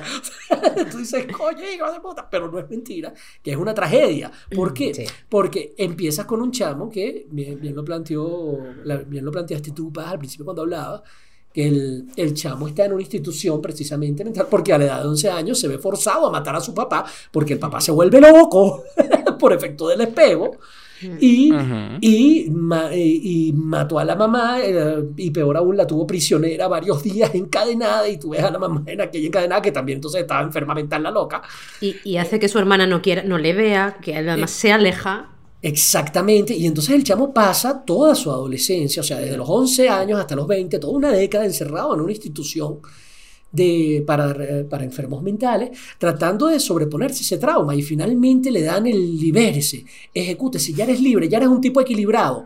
Y coño, va, pasa la película y al final te vuelven a meter preso porque te volviste loco también, coño, tu madre, no aprendiste un coño. O sea, Oscar, el tipo vuelve a pasar por lo mismo, repite el mismo Sí, no, no, es, es terrible, es terrible, Y- es terrible lo- lo, que le pasa. y lo vuelven a encerrar. Y a mí no me molestaría tanto la película, Paz, José, si por lo menos el muchacho hubiera tenido un rol más activo o si hubiera cometido algún error. Pero lo que me da rabia y me molesta. Es que no, claro. Exacto, es que por ejemplo en Requiem for a Dream, volviendo otra- 100% inocente, sí. Vol- exacto, entiendo. volviendo otra vez a ese, ese tema de Aronofsky, tú sabes que los tipos acaban mal, coño, pero es porque los tipos se portaron mal, la Que- cagaron. que- claro, claro. la- la- Llevan echando ficha hasta que ocurre lo que sabes. Sí, sí. Exacto. Exactamente. Yo, yo incluso, yo creo que esta película me gustaría más si el chamo la hubiera cagado, ¿sabes? Hubiera hecho algo mal. No, pero es que el chamo lo hizo Pero todo ahí está bien. la gloriosidad, que el inocente, que es lo que te pasa en la vida real cuando decíamos el concepto, ¿por qué a la gente buena le pasan cosas malas? Es que este chaval es el ejemplo del santo Job. Eh, yo decía, eh, eh, eh, esta- mira, Oculus la puedes meter con, con- con el perdón y me disculpan el sacrilegio, ¿no? Y no, no- no quiero ser una falta de respeto, que lo voy a hacer. Pero, coño, tú puedes quitar el libro de Job en la Biblia y meter Oculus, coño. O sea, es el diablo y Dios hicieron una apuesta, vamos a joder a este pana. Además, Flanagan se regodea en, esa sensación de que te acaban de dar una patada en, la boca del estómago cuando él ves que vuelve de nuevo el coche de policía y te, inserta la imagen del pasado de su hermano diciendo, la promesa la, cumpliremos, ¿verdad? En, plan de, por tu culpa, maldita sea, que volviste a lo mismo, yo otra vez tengo que volver a vivir, pasar por esto y encima sabiendo que ya he perdido mi último vínculo familiar. O sea, es que... Exacto, pero, pero lo Sí, sí, ¿no? Y, por otro lado, este, la, hermana, que es la que realmente la que tiene el rol más activo en la historia. Es el disparador de la acción, total. No, no pasó una década encerrada, pero sí pasó una década traumada y buscando venganza. Claro, entonces también. Entonces, claro, cuando el hermano sale, ella lo que tiene en mente es la promesa que nos hicimos, vamos a echarle bola y, no me va a parar nadie. Claro, es que la, la, diferencia entre ellos dos es que mientras, eh, mientras que él logra, a pesar de que, de, lo, de que él ha cargado en el peso de sus hombros sobre lo que ha ocurrido con sus padres, él es el, es el, único de los dos que se liberó de esa carga, porque gracias a la terapia él sale a la calle limpio. Porque obtuvo ayuda. Exacto, pero su hermana no. Por eso es el disparador de la acción. Como su hermana no lo ha superado, y no ha hecho ningún trabajo de, superarlo, es como él vuelve otra vez y cometen el grave error de insistir. Eso. Sí, eso. Y, eh, pero el, gran rollo es que entonces, ¿cuál es el mensaje de la película? O sea, tienes que alejarte de, la única familia que te queda una vez que hayas sentido que superas algo, para no volver a quedar ahí. O sea, ¿entiendes a lo que me refiero? La, película absolutamente es no recomendable para cualquier persona que ante alguna situación de la vida se haya sentido impotente y haya sentido que todo lo ha hecho bien, que hiciste todo lo que tenías que hacer. Y, el premio es cero. Y, el premio, ni, siquiera es que no hay premio, y tu premio es un castigo aún mayor que el que tenías antes. Correcto. O sea, es, un, ¿sabe? La película es completamente desesperante porque plantea precisamente... Es una, película nihilista por 100%. Totalmente. Y, y plantea precisamente esa vulnerabilidad y ese poco poder que tenemos ante ciertas circunstancias en donde no nos toca más que estar jodidos toda nuestra vida. Y eso es algo que, o sea, a mí, a mí, a mí me resulta muy, muy difícil de aceptar, ¿sabes? Y a mí me encantó. Ese, ese, ese tipo, ese tipo de historias yo la jodo. Ojo, la película está muy bien hecha, en serio, la película está muy bien hecha. sí, no, claro, eso, eso, eso, es indiscutible. Pero eso, es lo maravilloso, que lo que, a ti, lo que tú detestas con todo tu buen criterio, a nosotros nos encanta. Yo odio las películas moralistas y con mensajes porque no todo en la vida tiene que ser mensajes. A veces pasan cosas malas o peores. Y como dice Woody Allen, jódete. Si no sabes aceptar un chiste de la vida, jódete. Exacto. Pero, es el punto que Pues es un, un, jódete pintado en un espejo. Te creo, te creo, te creo. te entiendo, pero, pero, pero el punto es que es una película depresiva. Sí, sí, lo, es, sí lo es. Sí lo es, sí lo es. No, es el tipo de película que te va a hacer, eh, que, te va a hacer sentir bien, no, para nada. Ojo, no, no, está, no, muy bien hecha. no, pero, y, y, no, y estamos claros en que hay películas de terror como, por ejemplo, Pesadilla en la calle del infierno, ¿verdad? En la calle Elm, que tú puedes agarrar un domingo a las, a las 6 de la tarde, coño, vamos a ver una película de Freddy. Oculus no. No, no, porque, y menos en domingo, no la veas en domingo porque mañana es lunes. Exacto. Oculus, es como la lista de Schindler, ¿sabes? Tú, no vamos a, vamos a ver la lista, vamos a hacer Ay, qué lindo, una película en blanco y negro. Vamos a, comparar pizza, y hacemos refresco, una cerveza y nos vemos la lista de Schindler hoy. No. exactamente. exactamente. Ese, eso, esta película, muy la lista de Schindler, entre comillas, ¿no? Pero la lista de Schindler, por lo menos, sí, sí. basada en hechos reales. Es otra cosa. Si Pero sabemos el, el, el estado de ánimo que te deja así. Sí, exacto. No es una película para ver con un estado de ánimo bajo, pana, porque te van a salir a dar ganas de ir a cortarte las venas. O sea, no, pana. Es, una película que, que, debe venir con un warning, advertencia, marico, mosca que, mosca que vas a ver óculos, coño. Y no, y yo creo que al, final de cuentas el arte, como bien dijo Pablo hace un rato, se trata de hacerte sentir algo. Eh, bueno o malo, pero hacerte sentir algo. Malo es cuando tú ves algo y te deja completamente indiferente. Sí. Este, y, esta película de, de Flanagan, bueno, a Paz y a mí nos parece una fucking obra maestra suprema. A Pablo no tanto. Pero, la, pero la, Pablo puede, historia puede, totalmente, pero, se, pero, pero, pero, la, pero las, dos, las dos opiniones son completamente válidas. Mira, y un último detalle antes de cerrar Óculos, que ya, exacto, para, para esto, esto va a hablar ahora, pero para un último detalle que para seguir adelante, y es que Oculus deja claro por primera vez cosa que no pasó en Absentia, otro tema recurrente de, de Flanagan, y es la cuestión de la enfermedad mental como duda sobre si todo lo que pasó es real o no lo es. ¿Por qué? Ok, digamos que es canon lo del espejo y es verdad que es sobrenatural y todo este rollo, pero al final, ¿qué pruebas tiene el chamo? O sea, el chamo termina preso porque nadie le cree que un espejo sobrenatural mató a su hermana y mató al novio de su hermana y todo este rollo. Pero entonces, si él no tiene ninguna prueba, si en realidad, o sea, en realidad, ¿qué, eh, ¿por qué no es real la situación de que en realidad el chamo estaba loco? O sea, y esa, y esa cuestión, o sea, es una, estoy hilando mucho tal vez, estoy buscándole la quinta pata al gato, pero si te pones a ver, Paz, yo se lo comentaba a José en estos días. Sí, no casi, tienes pruebas, sí. casi todas las películas de Flanagan vuelven sobre este punto. Al, final, al final, cuando termina la película, no hay pruebas de que en realidad hubo algo sobrenatural. Todo puede ser un engaño de, la mente. Y ese terror de la enfermedad mental, a mí me parece un terror real sobre el que Flanagan va, me parece que haciendo catarsis. Eh, y, planteando algo, no como Stephen King lo hacen en, en, su obra, donde queda clarísimo que los fenómenos sobrenaturales existen, porque sí, al final, ponte a ver de nuevo la película y esta vez planteate si esto pudo haber ocurrido en la vida real y vas a llegar a la conclusión de que es posible dentro de la historia. Y eso es un tema que se va a repetir con Flanagan y que, repito, lo diferencia, porque eso es terror real, la enfermedad mental es un terror real. Y ya, cierro paréntesis, me descargué. me disculpa por estar advertidos toma agüita, Pablo, toma agüita. Sí. Hidrátate. Sí, no, chamo.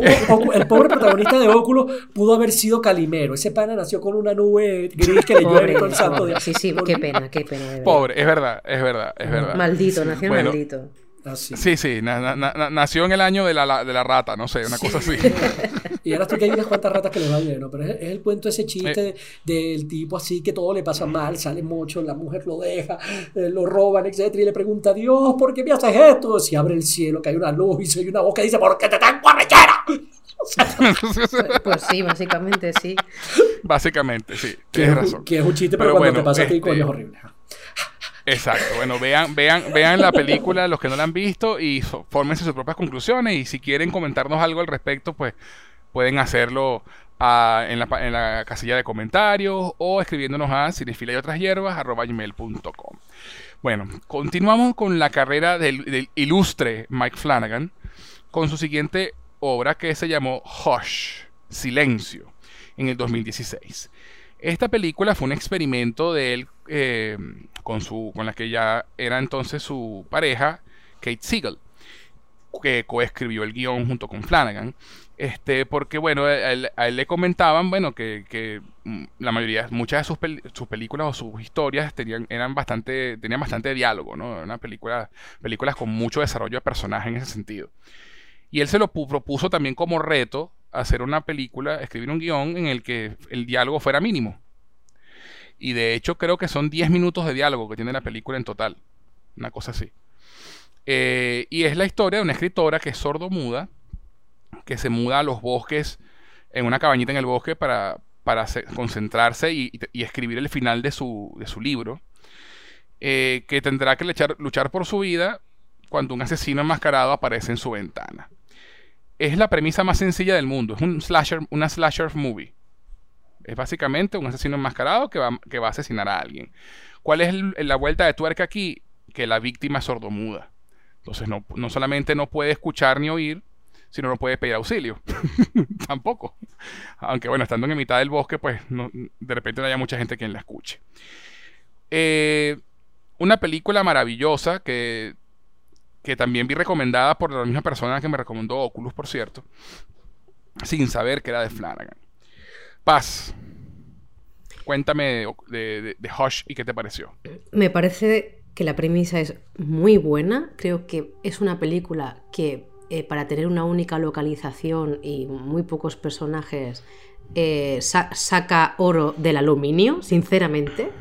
Eh, y bueno, a mí hay muchos puntos que me gustan, como por ejemplo el hecho de, cómo van introduciendo los elementos al espectador para que el espectador sepa cómo seguía una persona sordomuda, por ejemplo, lo de las vibraciones, de cómo es su día a día, porque yo, yo no, me lo, no, me lo, explicaba. Es decir, claro, es, evidentemente saber que mm, tampoco es que tenga superpoderes, pero si él ya me está diciendo que, que, con, que, con, las vibraciones, eh, con los cambios de aire, y al final lo tienen que desarrollar para estar alerta, me pareció algo que brillante porque no se me habría pasado nunca por la cabeza.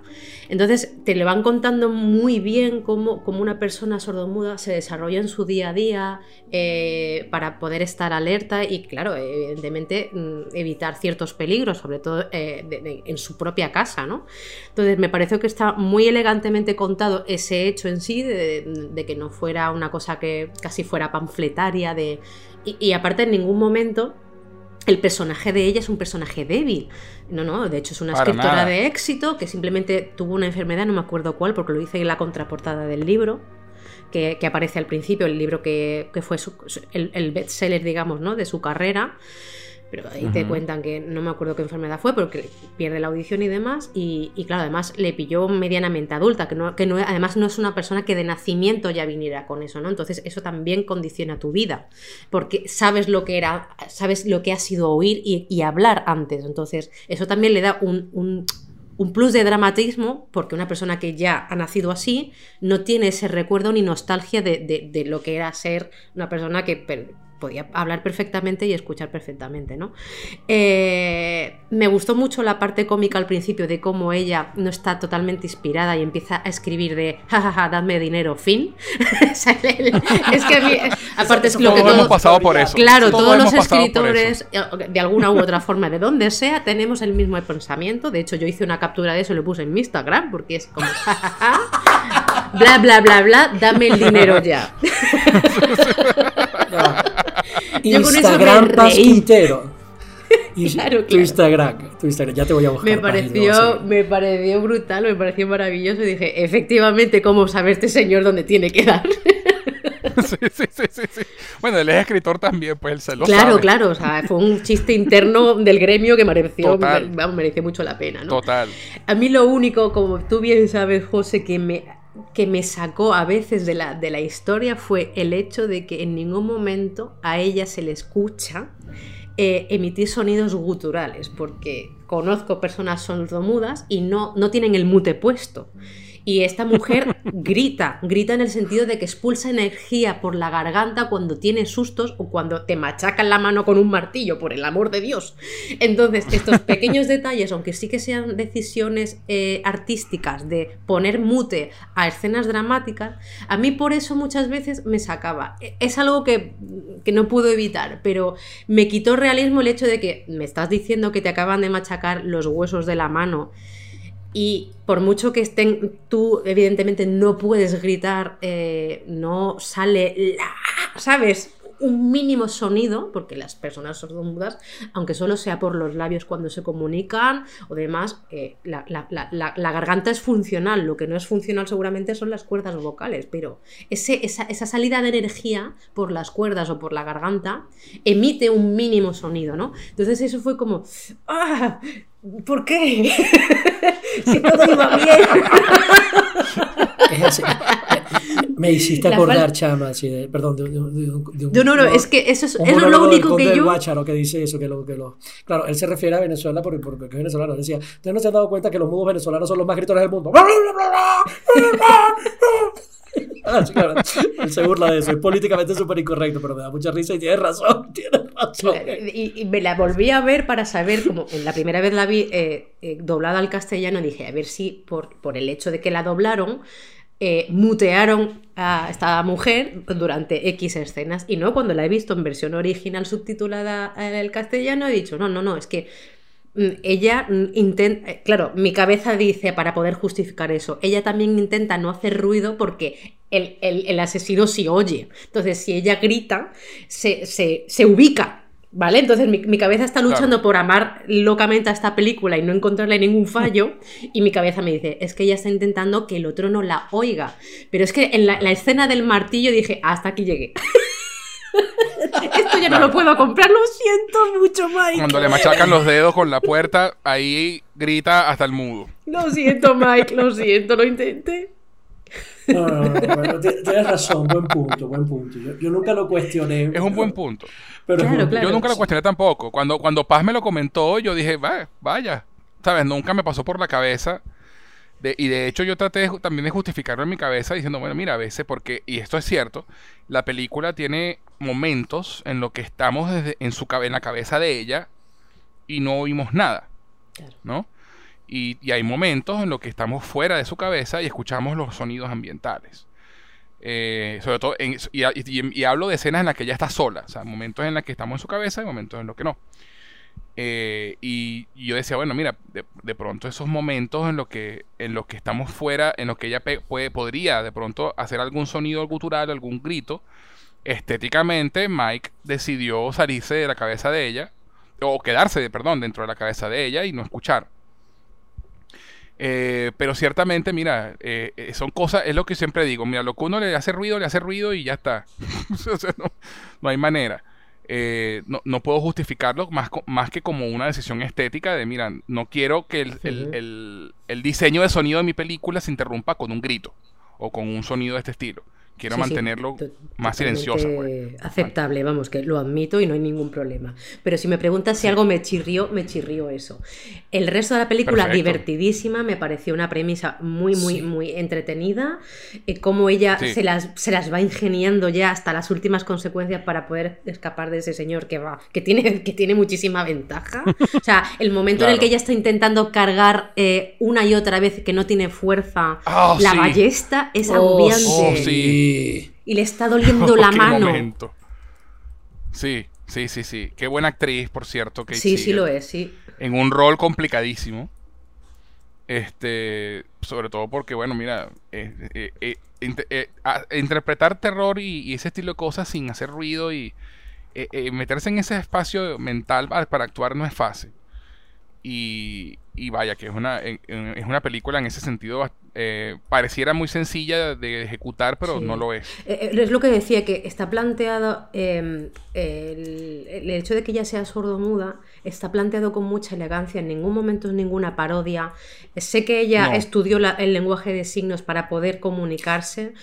y enseñarle a su amiga, es decir, que, en ningún momento está, estás diciendo, jaja, no me lo creo. No, no, de verdad lo hace estupendamente bien. Y, lo mejor de todo es que no la victimiza tampoco. Para nada, para nada. Por eso digo, ella es fuerte, es empoderada, es una mujer de éxito, simplemente que decide cometer la estupidez de irse sola a una cabaña con un asesino. Pues como lo, le espejo. Bueno, eh, eh, eh, digamos, digamos que en defensa de, la pobre, de la pobre Kate en la película, no era que el panfleto de la casa venía, no, y viene con asesino incluido, ah, sí, me voy a mudar. Es, pura ironía, por supuesto, estas decisiones que acaban mal y ya está. Todos hemos tenido esa, decisión que acaba mal, ¿verdad, amigos? Es así, es así.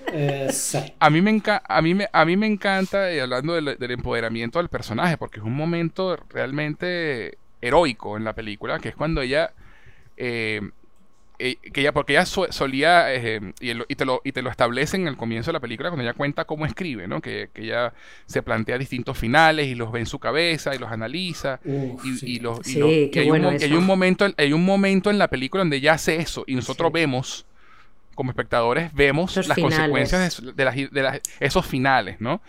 Y, pero me parece como guion excelente que te lo establece que ella escribe así. Entonces tiene sentido que ella piense así, ¿no? Gracias a eso se salva. Exacto, porque al final dice solo hay un final aceptable para esta historia, ¿no?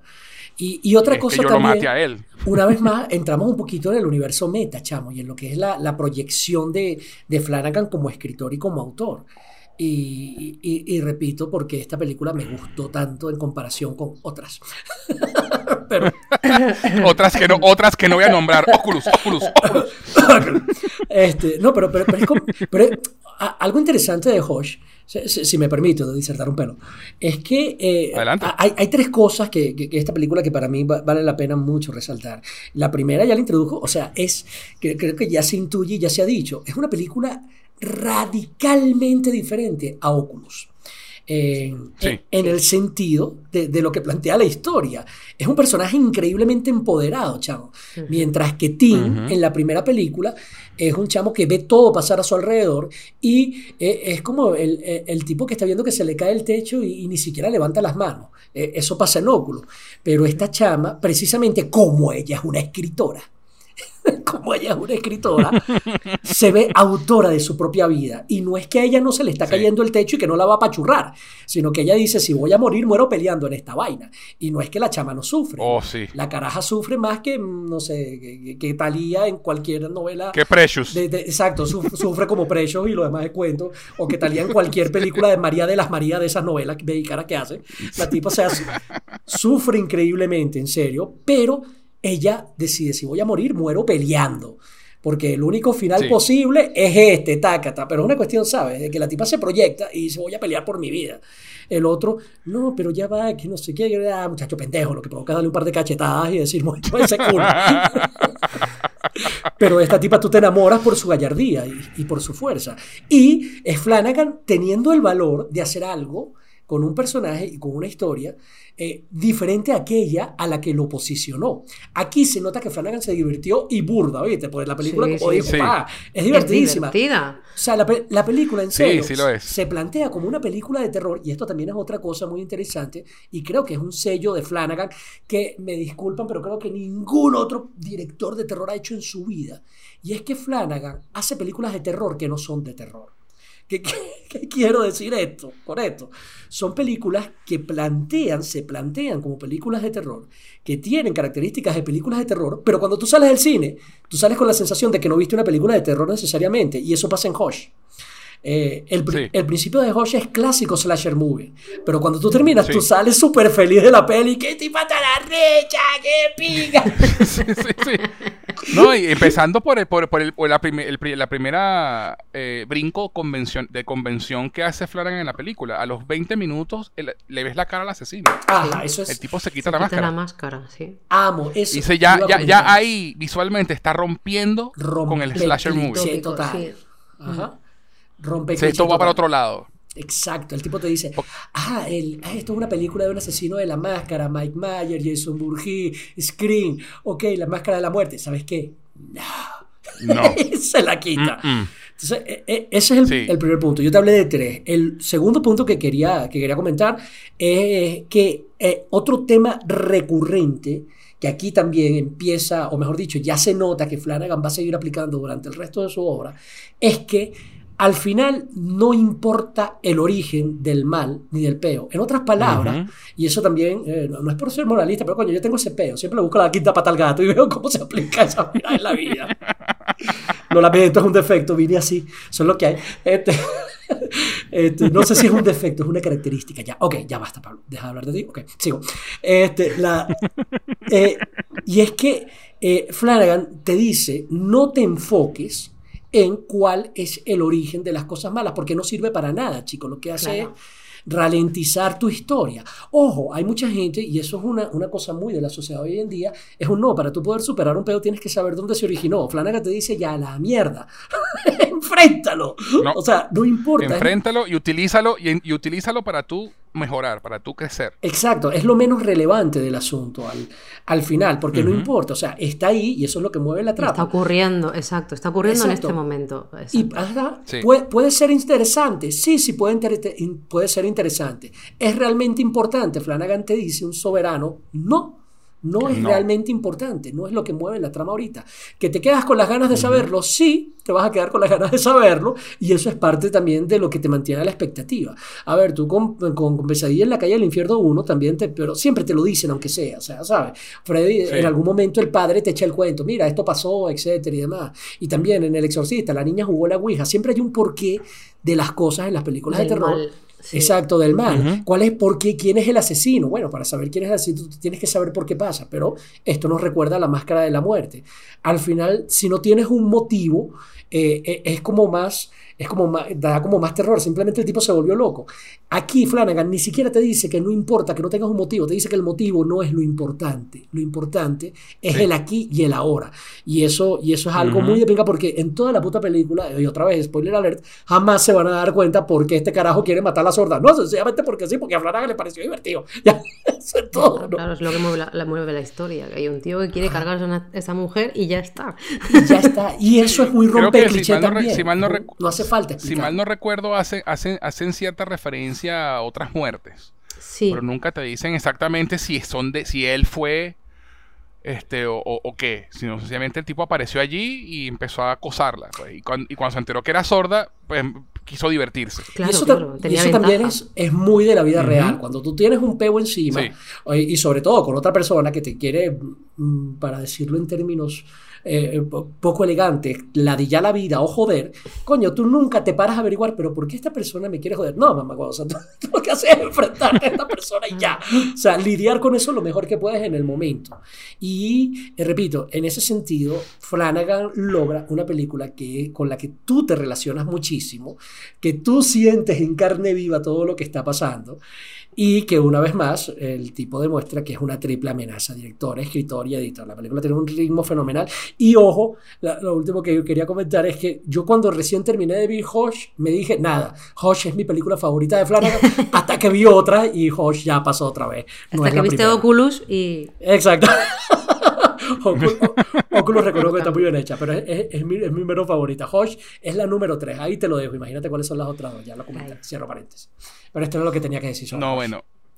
Este, no, es perfecto. Además que es súper, es, es, interesante lo que plantea de, de, de, que son películas que empiezan o tienen una premisa de película de terror, pero cuando terminas de verlas tienes otra sensación cuando eh, encima, ¿no? Y este es uno de esos ejemplos importantes porque ese momento en el que ella decide tomar, tomar las riendas de la situación y escribe en la laptop, papá, mamá, los quiero, morí peleando, chao. ¿Sabes? Y tú, y tú dices, wow, o sea, eh, ella de verdad, su final, sí, sí, su final. Es impresionante, e, es, un momento muy, muy bueno. Y, y quería comentarles es que em, eh, como trivia de la película, eh, él y la esposa escribieron el guion juntos. Y, ellos hicieron el roleplay eh, en su propia casa. Ay, qué divertido. Eh, ella se metía, ella estaba en la casa y él se iba para afuera y buscaba cómo, y buscaba cómo entrar. Ay, pero qué chévere. Y, así fueron diseñando. Y así fueron diseñando. qué bueno. Oh, qué divertido. Estuvieron diseñando. Espero que él no tuviese una ballesta. bueno, bueno, si nos vamos a eufemismos, mejor no sigamos. Este, no, pero, qué maravilloso, en serio, qué maravillosa relación. Sí, entonces, claro, ella decía, bueno, cuando, nos trancábamos, eh, no encontramos qué pensar, entonces, bueno, volvíamos, yo volvía a salir y volvía a buscar otra forma de entrar y, buscaba la manera. O sea, yo era el que, entra a la casa y ella tenía que defenderse. Y así empezaron a crear el guion. Eh, ellos le, presentan a Jason Blum, eh, que es la productora de, la película, el productor de la película, el guion. Y el tipo le, les devuelve el guion y les dice, está muy bien, pero bueno, hay que ponerle un poco más de ritmo, este, aquí se baja un pelo la cosa. Le dio como, como, como buen productor, pues les dio unas ideas de, bueno, vamos a tratar de mejorar esto. Ellos tienen un bloqueo creativo en ese punto. Y ellos decidieron entonces, bueno, vamos a irnos eh, a otro lado, ¿no? Nos vamos a hacernos en la casa y nos vamos por un hotel. Y, y se fueron para el Stanley Hotel. Para los que no saben, que, ese hotel fue el hotel donde Stephen King se hospedó en 1977 y en el cual se inspiró para escribir El Resplandor. Entonces ellos se fueron a ese hotel, se hospedaron en la habitación 137 o 127, que fue donde se hospedó King, que dicen que, esa habitación está embrujada, y se metieron, se quedaron en ese hotel un fin de semana, se fueron al bar, se emborracharon y allí empezaron a escribir el resto del guion. ¿Qué tal? Pues es un método de trabajo tan bueno como cualquier otro. Pues sí, ¿verdad? Sí, mira, chicos, por cierto, no les había comentado al final de época, pero tengo una reservación para que vayamos a pasar un fin de semana en la casa de Amitiville. Diversión asegurada. Para, oh, sí, para hacer el salir unos cuantos buenos guiones. Exacto. Bueno. Sí, sí, sí, sí. Este, y como otro detalle interesante, yo comenté en, en, la, en la biografía de Flanagan que eh, William Friedkin, que es el director del Exorcista, eh, ha alabado su carrera. Esta fue una de las películas que alabó Friedkin. No me extraña. Eh, que la- es un gran fan de la película y, y fue uno de los principales, digamos, de directores de Hollywood que instó a la gente a que la viera. ¿Ok? Eh, otra cosa interesante, aquí también en- eh, vemos en una, li- en, en la, una- en la pequeña biblioteca que tiene el personaje de Kate Siegel en su casa, varios libros de Stephen King allí. Eh, vemos Under the Dome, Revival y Mr. Mercedes. Están esos tres libros de Stephen King allí en su biblioteca. Pero la trivia más interesante es que esa novela que Paz comenta que te muestran en la película, que fue su bestseller, Ujú. es Misa de Medianoche Midnight Mass, sí. es Midnight Mass. Ese libro aparece de nuevo en, en otra película que más adelante nombramos. Y esa, eh, y esa historia es la que él va a contar en su próxima serie que se estrena ahora el 24 de septiembre. Ese tipo tenía O sea, muy claro esa- sus sueños ya. El Sí, 24, señor. chamo, eso es ya. Espero que estés consciente Eso es que ya. ese fin de semana voy a tener un maratón, no voy a dormir. Tengo que ver. Oh, sí. Eh, oh, sí. uh, Josh es divertido. Pero bueno, Sí, en conclusión, Hush es una, ex- una excelente película, como todas las de Flanagan, porque por- más, más allá de cosas que nos gusten más o nos gusten menos, no ha hecho una película mala ese señor. Total, total. No, eso lo reconozco. Total, total. Este, eh, entonces, bueno, nos vamos ahora entonces a del 2016. ¿Qué pasa? Eh, esta película que vamos a hablar ahora, que se llama Somnia o Before I Sleep, tiene esos dos títulos, eh, se filmó antes de Oculus, o perdón, después de Oculus, pero por temas de distribución, problemas con la, la- la- productora con la que estaban trabajando, que se, se- declaró en bancarrota y, y ese tipo de cosas, eh, se fue retrasando el estreno de la película y terminó estrenándose en Netflix en 2016. Eh, entonces, en el 2016 se estrenaron tres películas de Flanagan. Hush, esta y... ¿Y cuál fue la otra? La Ouija. Eh, la, la Ouija, la Ouija. El espejo, eh, la Ouija, el origen del mal. Entonces, ese fue el año de Flanagan, 2016. Eso fue así como que, por cosas de la vida, pues, esas tres películas, pero la, la único chimbo fue que eh, Hush, bueno, Hush sí, pero Somnia no se estrenó en cines. Fue directo a Netflix. Qué, qué lástima. Entonces, y es una... Y qué lástima porque para mí esta es una de sus mejores películas. Top 3. Total, Somnia totalmente dentro de tu tontra- Somnia dentro de tus sueños, como le pusieron en, en España. Eh, Before I Sleep, como se le llamó en Estados Unidos. Be- Before I Wake, es una- según IMDB, ¿oíste? Ah, Before I Wake. Before I Wake. Ok. Ajá. Before I Wake, cierto, sí, cierto. Perdón, me acabo, me acabo de acordar de una película que no sé cómo se llama su título original, pero que en España, en esa reunión de naming de la película, decidieron titular como Soñando, soñando, triunfé patinando. Entonces, cuando Perdón, perdón, perdón, perdón. me he acordado cuando has dicho, el título en España fue cualquier cosa menos su título real. Tengo que, tengo que averiguar cómo se llama esto. Yo va soñando. Perdón, perdón, perdón. Es que es demasiado bueno. Ya. Eh, eh, entonces, bueno, Somnia dentro de tus sueños fue el nombre en España, si mal no me, si. Lucha por tus sueños. De lucha por tus sueños. Y, y aplicaría también si lo, si lo, si lo vemos si lo vemos eh, objetivamente. Pero bueno, ¿de qué trata esta película Before I Wake o Somnia o como sea que se llame? Eh, trata de una pareja que adopta un niño y digamos que la, el one line pitch sería una pareja que, eh, que perdió a su hijo y adopta un niño cuyos sueños y pesadillas se manifiestan mientras duerme.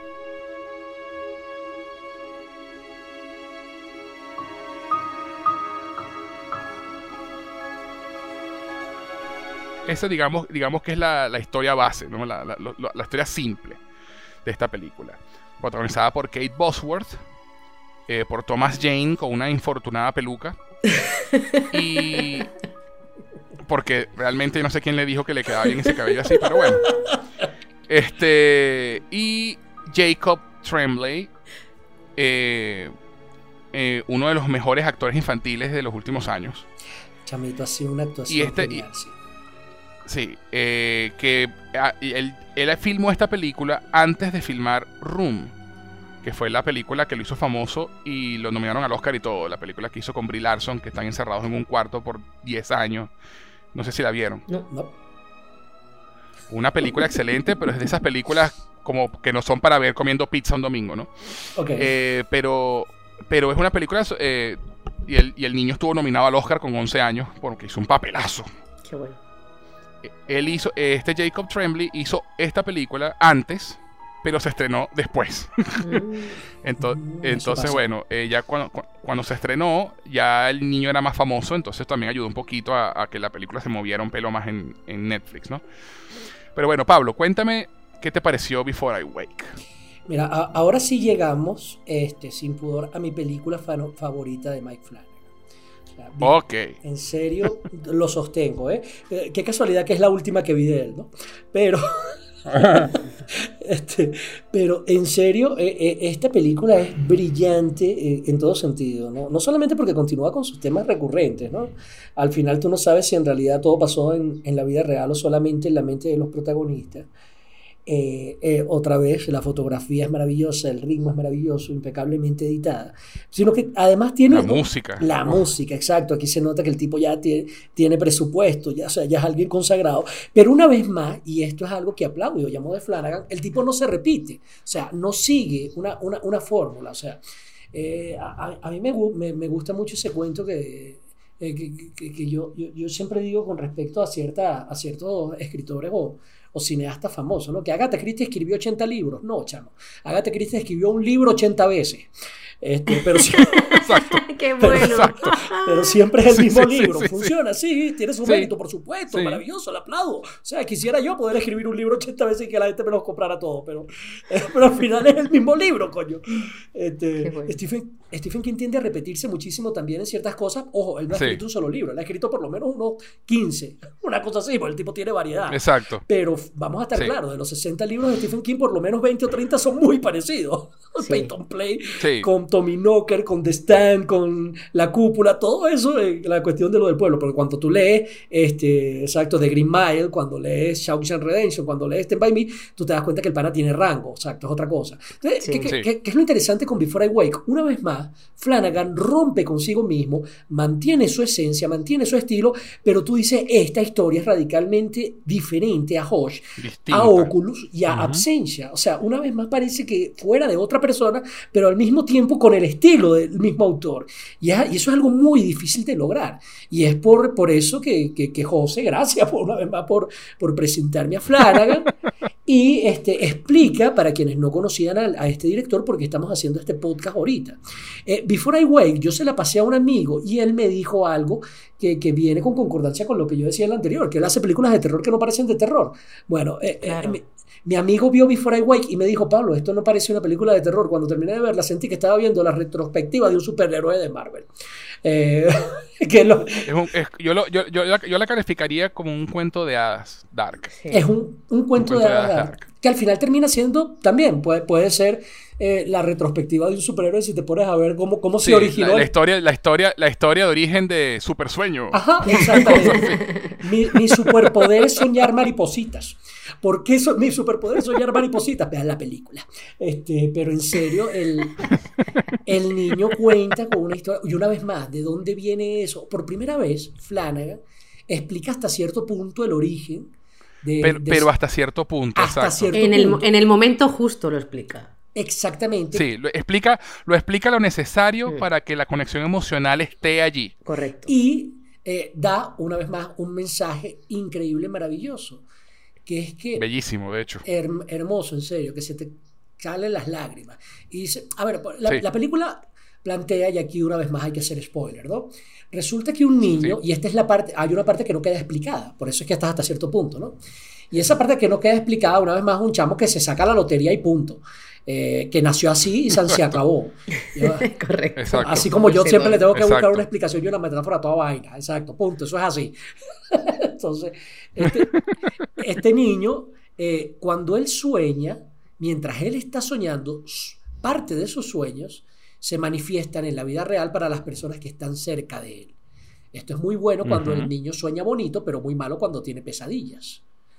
Exactamente. Entonces, la parte interesante es que, bueno, el niño al principio se nos plantea como un niño huérfano, que ha pasado por varios hogares y que, bueno, se les da una pareja que perdió a su hijo eh, recientemente, pero que tenían un bebé y ahorita deciden adoptar a este.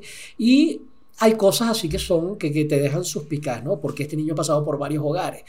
Tú dices, hay algo malo con el niño, etcétera. Y esto tú te vas dando cuenta que cuando el niño tiene pesadillas, pues los papás salen jodidos, pues.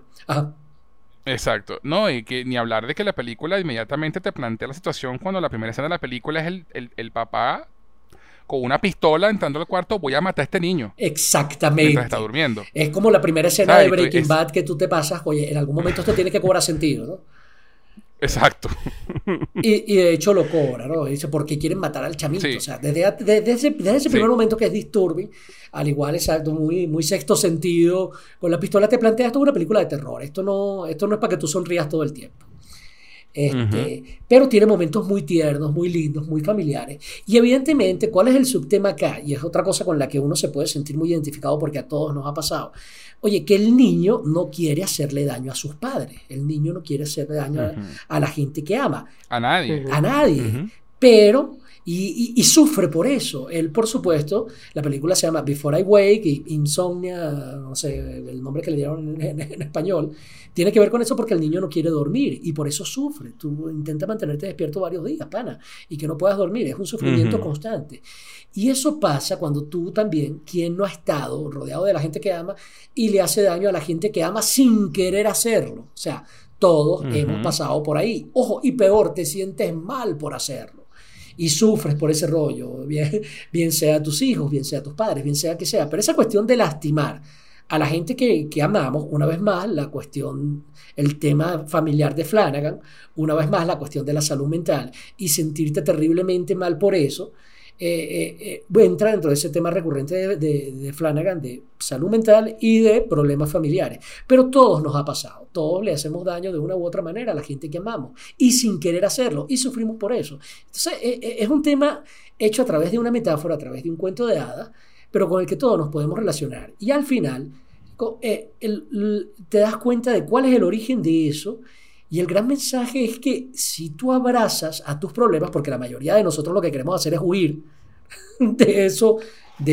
o, eliminarlos. O eliminarlos, exactamente, acabar con ellos, pegarles un tiro, eliminarlos. Pero la mamá adoptiva del chamo, y después de haber sido fuertemente dañada por el chamo, por cierto, en lugar de darle la espalda a su hijo, es un no.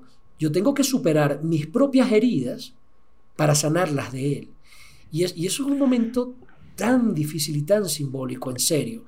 Porque muchas veces nosotros estamos tan enfocados en nuestro propio dolor y en lo que nos ha hecho daño, que no somos capaces de darnos cuenta que para poder sanar a otra persona, primero tienes que sanar tú. Coño, estoy sonando demasiado Doctor Phil, por favor, desde el fondo incandescente de mi corazón. Mucho amor. Pero es que estoy totalmente de acuerdo. Sí, sí, pero la historia va de eso. Flanagan, eh, Flanagan tiene eso, ¿no? El, conectar el, miedo a, la familia y a, y a, las cosas. Es el tema también de cómo no puedo amar a otra persona si yo no me amo a mí mismo. Exacto. Can I have an amen? Viva RuPaul. Este, Exacto. Coño, el, punto es, es, que al final la personificación de los problemas, los traumas y la enfermedad del niño se presenta como un zombie que es X, para no echar el cuento completo. Les dejo la, eh, una especie de monstruo, fantasma, espectro, que era el que mataba a todos. Y la mamá adoptiva del chamo, en lugar de escapar de este espectro, se le acerca y le dice, tú eres los problemas de mi hijo, tú eres el que mantiene despierto a mi hijo, tú significas todos los traumas, todos los, todos los rollos, todo lo que me ha hecho daño, pero eres de mi hijo y eres parte de mi hijo, y en lugar de huir, eliminarlo o querer acabar con él, lo que hace es darle un abrazo. Y, eso, oh, y esos problemas se convierten en el niño. Eh, y te das cuenta Ojo, y eso, y eso, y eso es un momento tan, tan yo, yo, me espeluco, coño, cuando la vi, en serio, se me pararon los pelos. Yo ahorita hablando de la vaina, me vuelvo a espelucar. Porque en serio, esa cuestión de abrazar tus problemas, desde una perspectiva del amor, por cursi que pueda ser, en realidad no es nada fácil de ver en la vida real.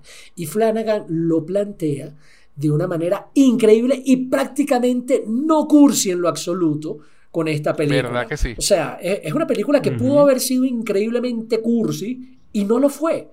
Este, y, y, esto queda también a interpretación, el tipo no te lo dice, pero no es tan sutil en su mensaje como muchas de las otras. Aquí hay un mensaje muy claro y también creo que hay un efecto catártico. Yo creo que es la más consciente de, de, las películas de Flanagan en el sentido de lo que quería decir.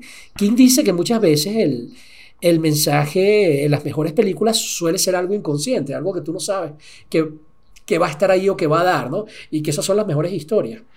Y, yo creo que Oculus fue así, yo creo que Hodge fue así, pero Before I Wake, yo creo que tal vez es la única película en donde Flanagan sabía lo que estaba haciendo, porque me, me parece que el mensaje es demasiado hermoso para que haya sido un accidente. Cierro paréntesis. Sí. Paz. Bueno, Paz, cuéntanos tú, pues, tu eh, experiencia, porque esa creo que fue, la última que viste, ¿no? Sí. Y ahora me toca a mí mm. ser el, lo contrario a Pablo. y me he estado. O sea, yo es que escucho hablar a Pablo y siento que mi alma está muerta. Eres un robot, Paz. Claro, me di cuenta de que mientras él habla de esta película, estoy viendo eh, unicornios volando y veo corazones y, y huele a jazmín. Claro, yo, yo, yo, huelo azufre en mi casa y eh, las llamas del infierno me queman el pelo. Porque, porque ahí es donde venía. ir a tomar café a tu casa, qué maravilla. Porque, claro, ahí es donde, donde radica mm, eh, mi gusto alterno al tuyo. Es decir, precisamente es, no significa que es la que menos me gustará, porque no lo es. Pero fíjate, yo voy a decirte el paralelismo de nuevo que te dije. No, a mí me, he dado cuenta de que a mí lo que me gusta son las, las historias de horror. Esta película efectivamente es una eh, película de terror, pero en el momento en el que hay una trama tan sumamente sentimental, es, en paralelismo sería, para mí Oculus sería Hill House y esta sería Blind Manor. Eh, sí, sí, la sensación de en, Hill House, la casa es una maldita hija de que te atrae hacia el mal y te quiere hacer daño. Y en Blind Manor, no, en Blind Manor, si tú no haces nada, a ver, tiene una cosa especial, ¿vale? Pero si tú no haces nada malo, excepto morir, no te hace nada la casa, ¿vale? La, casa no te hace, el mal eres tú. Pero Hill House no. Total, total. total. Concuerdo contigo, para Hill House es una historia de horror y Blind Manor es una historia de amor. Pues ahí tenemos el paralelismo en, las dos vertientes del cine de este señor, que, para mí esta es la historia sentimental con un trasfondo de terror, pero que se basa en la vida real, en los traumas, en cómo nos enfrentamos a esos traumas, y por eso para mí, de hecho se lo comentaba José mientras lo veía, digo, José, no consigo meterme, no, me dijo, espera, espera, claro, luego el final fue como, se me aguó, se me aguó el guarapo, efectivamente. es, que, es que es eso. Sepas, mira, ya lo acabas de confirmar. ¿Se te aguó el guarapo al final? Sí tienes corazón. Punto. no estás muerta por dentro. Claro, ya descubrí que efectivamente no tengo ningún sentimiento. Yo le decía, sí, eh, Paz, me, decía, José, no conecto con esta película. Yo decía, espera. Eso es lo que, todo lo que yo le decía. Hay que hacer ese comentario. La película empieza lento. La película empieza lento y, y se mueve muy lento. Y, y, si te mm, aburren ese tipo de mediodramas familiares, te va a costar a, a, a agarrar el el, el jujuy, ¿sabes? Te, va a costar así como que No, y no, solamente, y no solamente eso, la, la película tarda bastante, bastante en plantearte el problema central. Sí, sí, sí, sí, sí, sí. Este, o sea, eh, presenta a los personajes bastante, con bastante detalle. Y, y, es, y, es, apenas cuando, cuando se manifiesta el primer sueño de las mariposas donde tú empiezas a entender qué es lo que está pasando más o menos, ¿no? Y, ni siquiera yo creo y, la, y, la, primera vez que ellos ven a su hijo muerto eh, manifestado en la sala, ¿no? Y, aún esa belleza es algo un, un pedazo de escena, un, pedazo de escena. Sí, sí. Aunque yo te digo, para, mí la película este arranca cuando tú ves la primera visión del espectro feo, ¿no? Y eso es cuando ya vas como a la mitad de la película, o sea, es casi como Rocky 1, que tú pasas los primeros 45 minutos nada más que viendo al tipo haciendo nada, pues. Eh, pero... Bien, viviendo su vida. Exactamente, pero, pero ese, ese, eso que tarde tanto en arrancar hace, por lo menos en el caso de Rocky, yo creo que ahí también aplica. Eh, Stallone decía, esos primeros 45 minutos que son aburridísimos, entre comillas, lo que hace es que tú, o si, los aguantas y te gusta, llegues a, agarrarle un amor y un cariño gigante a los personajes. a conectarte a los personajes. O sea, hay un proceso es lo que yo decía al principio, es lo que yo decía al principio, que esa es una de las cosas que me gusta de Flanagan, ¿no? Que Flanagan no, no recurre a los sustos baratos, sino que tú te asustas con, el con los personajes, por los personajes. No te asustas por la música fuerte, el ruido fuerte, o la sangre, o el cuerpo mutilado. Te asustas porque el personaje está asustado. Entonces, eh, y, eso no es fácil de lograr. ¿no? Que tú conectes con el personaje al punto de que tú, el, el personaje está, está, pasando por un momento difícil y, de susto, tú, tú te, te conectes, ¿no? Y, otra cosa interesante que me gusta de, esta película y de lo que plantea, y, perdón Paz que te interrumpimos, no, tranquilo. Este, que es que eh, el personaje de, la, de Kate Bosworth, que es la mamá adoptiva del niño, y su, esposo, ellos perdieron a su hijo y los dos están lidiando con el tema de, formas diferentes, con, con, el duelo de formas diferentes, como suele pasar en la vida real, ¿no? Hay unos que no lo pueden soltar y otros que se enfocan en el trabajo, se enfocan en, otra cosa para, lidiar, pero como pareja no lo estaban trabajando. Entonces había un distanciamiento entre ellos. Entonces, ¿qué pasa cuando, cuando se descubre que este niño puede manifestar a su hijo muerto en sueños? Y sucede porque el niño vio un cuadro, una foto de, la familia y le hace preguntas y ellos le hablan muy bonito del niño. Y entonces él eh, sueña con el niño vestido como está en la fotografía, ¿no? Porque es el sueño del niño.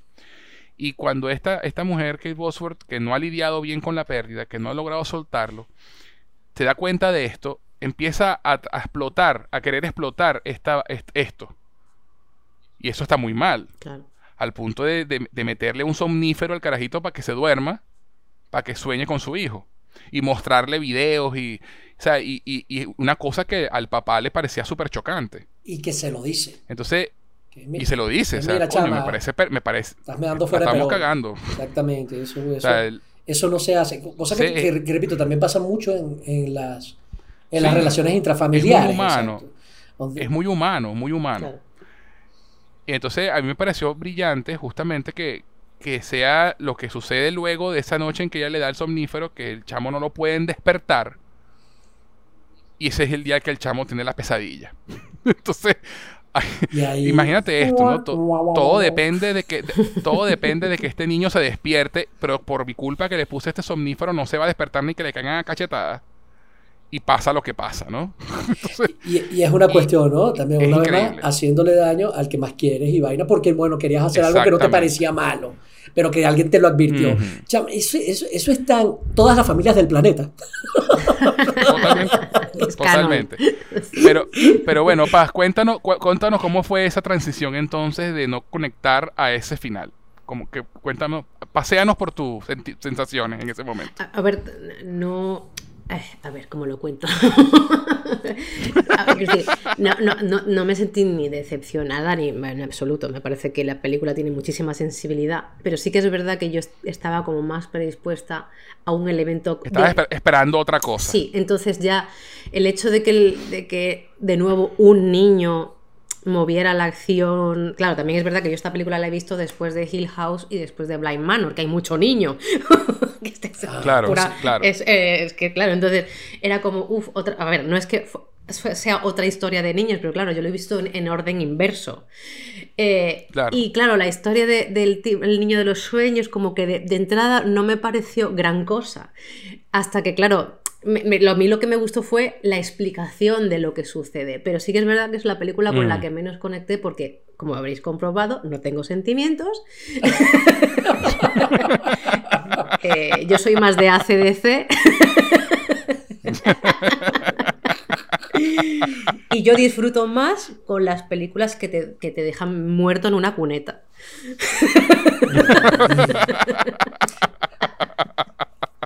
entiendo, entiendo, entiendo. Pero sí te, sí, sí te afectó emocionalmente el, final. Sí, pues. claro, porque, a ver, es que es tremendo, entendible, eh, es, es, una metáfora mm, terrible de lo que es vivir algo así. O sea, imagínate, ¿no? o sea, si, lo, si lo vives de adulto, imagínate siendo un niño. Y aparte que tú piensas, es que realmente es que no pudo hacer otra cosa para lidiar con eso, que crear ese ser. Porque es que eres un niño. Sí, sí, sí. Y es una, y es una metáfora muy poderosa, ¿eh? Porque al, al fin, y, al fin y al cabo, creo, repito, me, me parece que eh, cualquier persona se puede relacionar con eso. Sí, sí, sí, sí. Sí. No, y es interesante porque también volvemos al tema que decía yo del personaje de la sordomuda en Hush. No a pesar de que el niño sufre, no victimizan al niño del todo. Y lo empoderan muchísimo al final. ¿No? Porque básicamente, eh, como, como bien dijo el amigo de Pablo, esto pues, podría ser la historia de origen de un superhéroe. O sea, al final de la película te dan a entender que ese poder puede, puede crecer mucho más y puede ser controlado. Claro. Y al igual que pasó en Hush y al igual que, que, que, pasa en Absentia, hay una evolución de personaje. O sea, la mamá es una persona al principio de la película y otra diferente al final. no así en Oculus donde Ting es pendejo al principio y al final. Es rependejo. Cierro paréntesis. Ahí el único que evoluciona, ahí el único que evoluciona es el espejo. Exactamente. El espejo, el espejo está con, hambre al principio de la película y satisfecho al final. exactamente. Haciendo la digestión. Lo dejamos. Este, una, quiero, quiero comentar que como una escena que a mí me encantó de la película y es la primera, es la primera vez que ves las mariposas. Ah. Y no es que no me guste, y es que me parece que está filmada con una elegancia. Sí, sí, sí, sí. Además que el, efecto de, los colores de las luces de la mariposa es precioso, pero eh, eh, si mal no recuerdo es que pasa ella caminando en la, ya con la luz apagada de la sala y la cámara se queda unos segundos y tú piensas que de pronto va a aparecer la sombra que ha estado medio apareciendo por ahí y de repente ves esa luz y otra luz y empiezan a salir las mariposas iluminadas y, eh, hay una elegancia y una belleza en, las imágenes de la película. Sí, pero tienes que tener sentimientos para apreciarla. Correcto. Exacto. estaba ahí con el matamoscas. ¡Muere, muere! ¡Bicho! y, con, el, con, el, spray así anti, anti, antibicho. Correcto. Ay, qué risa. ¿Tú sabes, que. Pero, eh, con el nopol de Lelutier, ¿no? Sí, el nopol. El nopol. El nopol. El nopol. Yo, yo, yo soy, una yo polilla. Sí, sí, sí. Yo soy. Pues para mí no eran mariposas. No eran mariposas, eran polillas. ¿No sabes qué estuvo haciendo la loca? No por las portales. Que la policía tiene hambre porque te va a tener que meter a su familia. Exacto. Puede estar preñadita la loca vos la estás fumigando con esa porquería.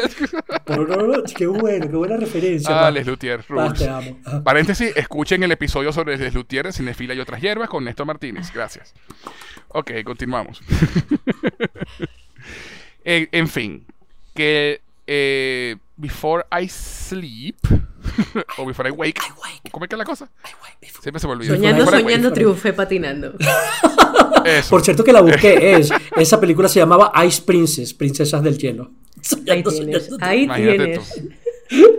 Para que tú veas. yo, todavía estoy. Este, vamos a hacer, vamos a, tener que hacer a diario o cada programa una sección de el nombre extraño de película en España del día. Exacto, el nombre español de esta película es. es cierto, Raxodia Bohemia le pusieron Las flipantes aventuras de Federico Mercurio. Da para podcast, también te digo, ¿eh? Ah, sí, te, creo, debe ser súper divertido.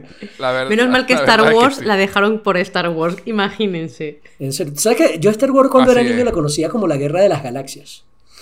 Sí, pero, pero imagínate que hubieran dicho, mm, yo qué sé, lluvia de estrellas o yo qué sé. Ah, no, pero, pero, pero ya va. Pues, mira que Star Wars. O las, estrellas peleadas. corrígeme si me equivoco, pero la original del 77, a Luke Skywalker lo llamaban Luke Trotacielos en España. ¿Eso es cierto? La verdad es que lo desconozco, porque yo, eh, tampoco soy tan ni idea, ni idea. Seguramente, yo, sé, yo, creo que sí. aquí se quedó la guerra de las galaxias, aquí fue literal y lo aplaudimos, pero si hubiera habido otra persona en el equipo de marketing, ya te digo yo que hubieran sido mm, problemas familiares en las estrellas.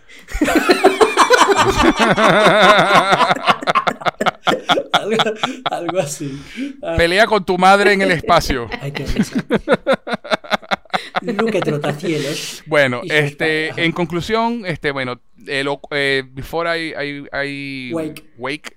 tiene, tiene un elemento sentimental que no está en las obras anteriores de Flanagan tan marcados.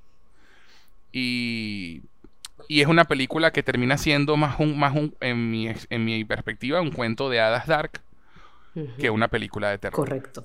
Sí, eh, pero ciertamente muy, muy, muy, muy recomendada para, que, para los que no la hayan visto. Porque, además, acaba de acotar que hablaba de la música, porque eh, eh, Flanagan trabaja con, con la música de sus películas, las hace la misma gente todo el tiempo.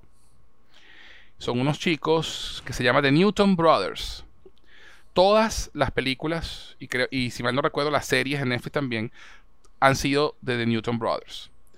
Excepto Before I Wake, en la que el tema principal lo compuso Danny Elfman.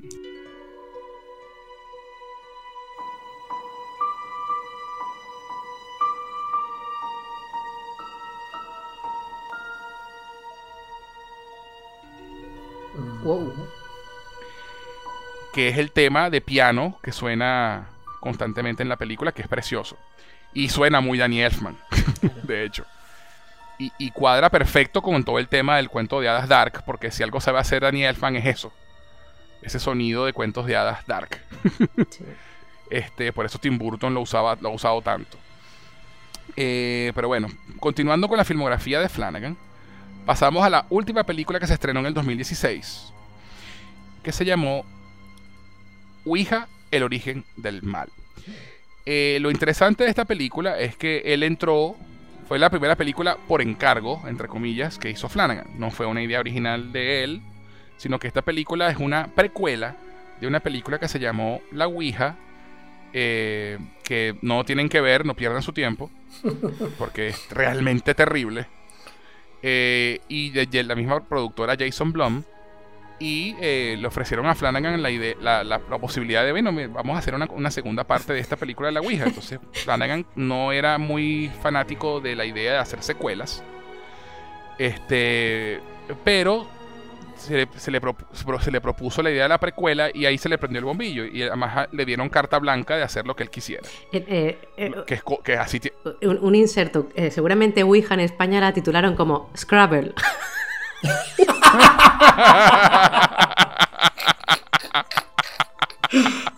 Póker. Ay, qué risa. Scrabble. Ese Scrabble es demasiado. Scrabble. Sí, sí, sí, sí. Monopolio. Juego de mesa. Familiar. Eso. El juego de mesa del diablo. Sí, sí, sí.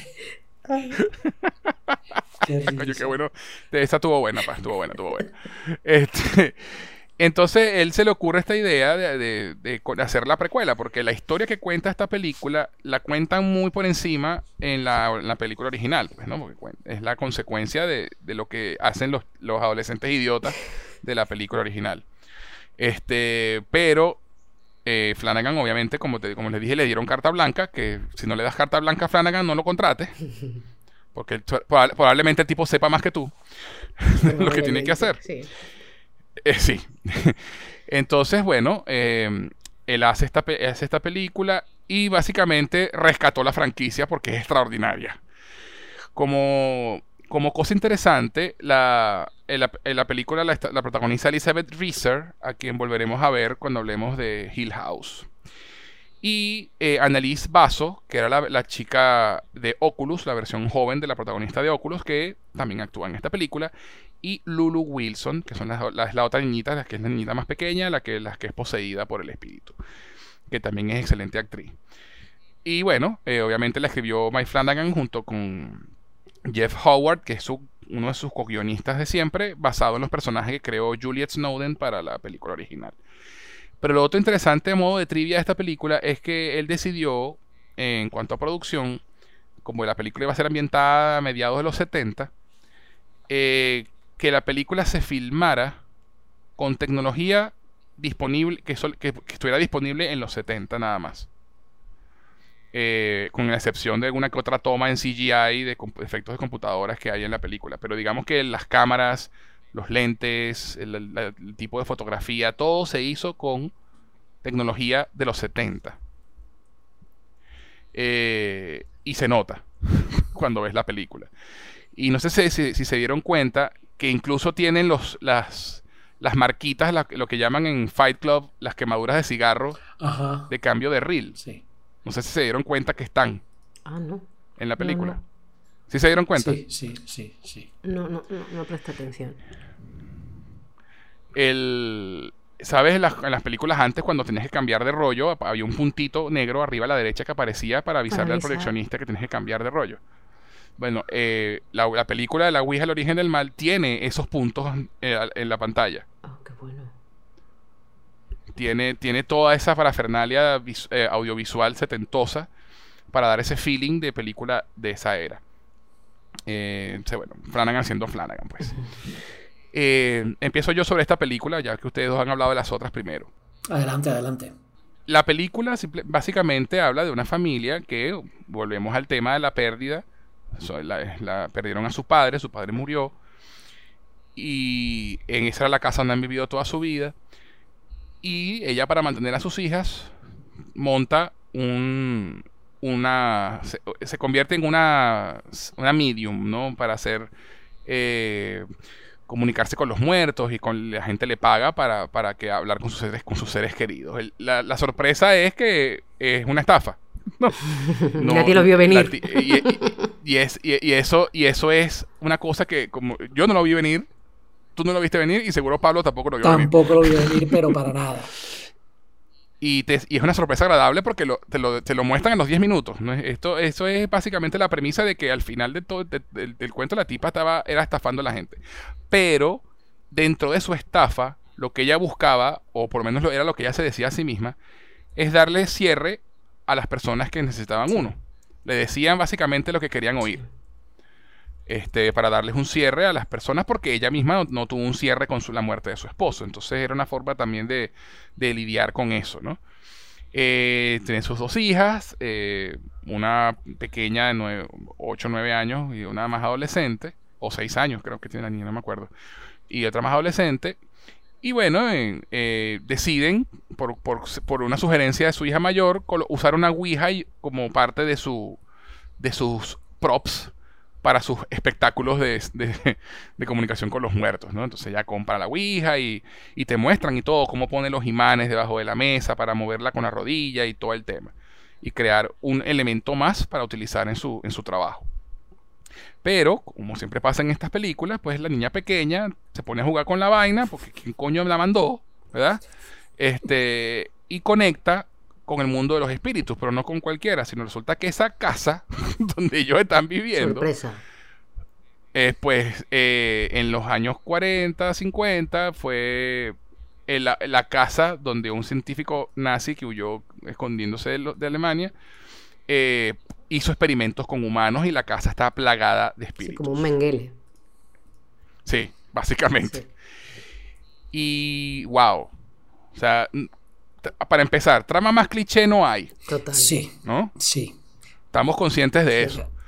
Pero en las manos de Flanagan se convierte en una película excelente. Sí, sí, si me permite un inciso, chamos, si tú me pones a mí a darle un título a, a, Ouija, el origen del mal, eh, eh, o, una cátedra de cómo estudiarla, esa, esa película debería llamarse Cómo hacer una película no cliché de un tema cliché. Exacto. ¿En serio? Exacto. En serio, no, no, hay cosa más lugar común en el planeta que esto. Es la típica película que tú esperas que sea un cliché adolescente, pero Flanagan le da tantos detallitos que rompen con cosas que tú dices, wow, o sea, en serio, qué bien hecha. Sobre todo, ojo, eh, no, no es que Flanagan, ya hemos dicho que el tipo no, no abusa de los jumpscares, pero tampoco les huye. El tipo sabe utilizarlos a la medida y sabe dónde no usarlos. Hay varios momentos en esa peli, ojo, y esa fue una de las primeras que vi de Flanagan en donde yo estaba esperando el jumpscare y sencillamente no apareció. Cosa que más bien me aumentaba la atención. Y en serio, ¿qué, qué, manera, qué manera de, romper. Y tú dices, no me niego a hacer clichés, vamos a hacerlo. Pero el tipo los hace con estilo. Eso. Y, no, y, ese, y ese es justamente el juego de él, que él sabe que tú estás esperando el jumpscare. Sí. Y entonces él sabe que tú estás esperando el jumpscare. Entonces él juega con tu expectativa. Y entonces lo que hace es usar la imagen sin música, sin ningún sonido. Sencillamente deja que la imagen te perturbe por sí misma. Total. Como, eh, eh, como esos momentos en los que tú veías a la niña poseída hablándole a la oreja a la hermana dormida, por ejemplo. Ah, sí. Y el ambiente, el tipo es maravilloso creando ambiente. Sí. Él, en, ese, en ese aspecto es muy Stephen King, se nota eso. Ya, ya, lo hemos dejado entrever, pero no lo hemos dicho explícitamente. O sea, la influencia que, la influencia Stephen King en, en, en Flagana es clarísima. O sea, el tipo sabe crear terror de ambiente que es horror de verdad. Y que no es fácil de hacer. Para nada. Porque cualquier, cualquiera puede subirle el volumen a la música y poner un sonido de un gato maullando para que tú brinques. un portazo. Pero eso, esos sustos son pasajeros. Sí. Este tipo te pone una imagen perturbadora que, se te queda el resto de la película en la cabeza. No, y, peor todavía, mantenerte a la expectativa con las uñas aferradas al posabrazos de tu asiento cuando no está pasando absolutamente nada en pantalla. Eso no es fácil de lograr. Y Mike Flanagan lo logra en todas sus películas. En todas. Sí, sí, sí. Cuéntame, Paz, ¿qué te pareció la Ouija, el origen del mal?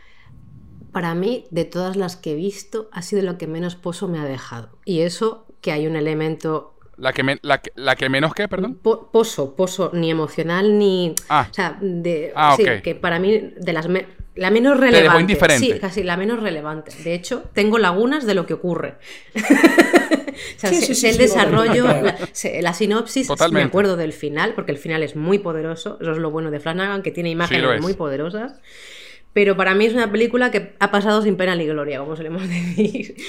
Y eso que, no hay nada más terrorífico que una Ouija, como bien decíais, del, del tópico de la maldita Ouija, que no trae cosas buenas. pero, pero quizá, no sé si el hecho de que ya estuviera de alguna forma eh, ya preavisada de que esto era la explicación, digamos, lo previo a una película posterior, saber que iba de una Ouija ya, o sea, quizá por el hecho de que ya venía yo con cargada de tópicos y prejuicios, no ha sido una película que yo he disfrutado. O sea, para mí es la que último recomendaría, esta última en la lista.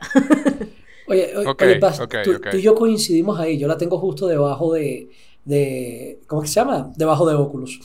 Como,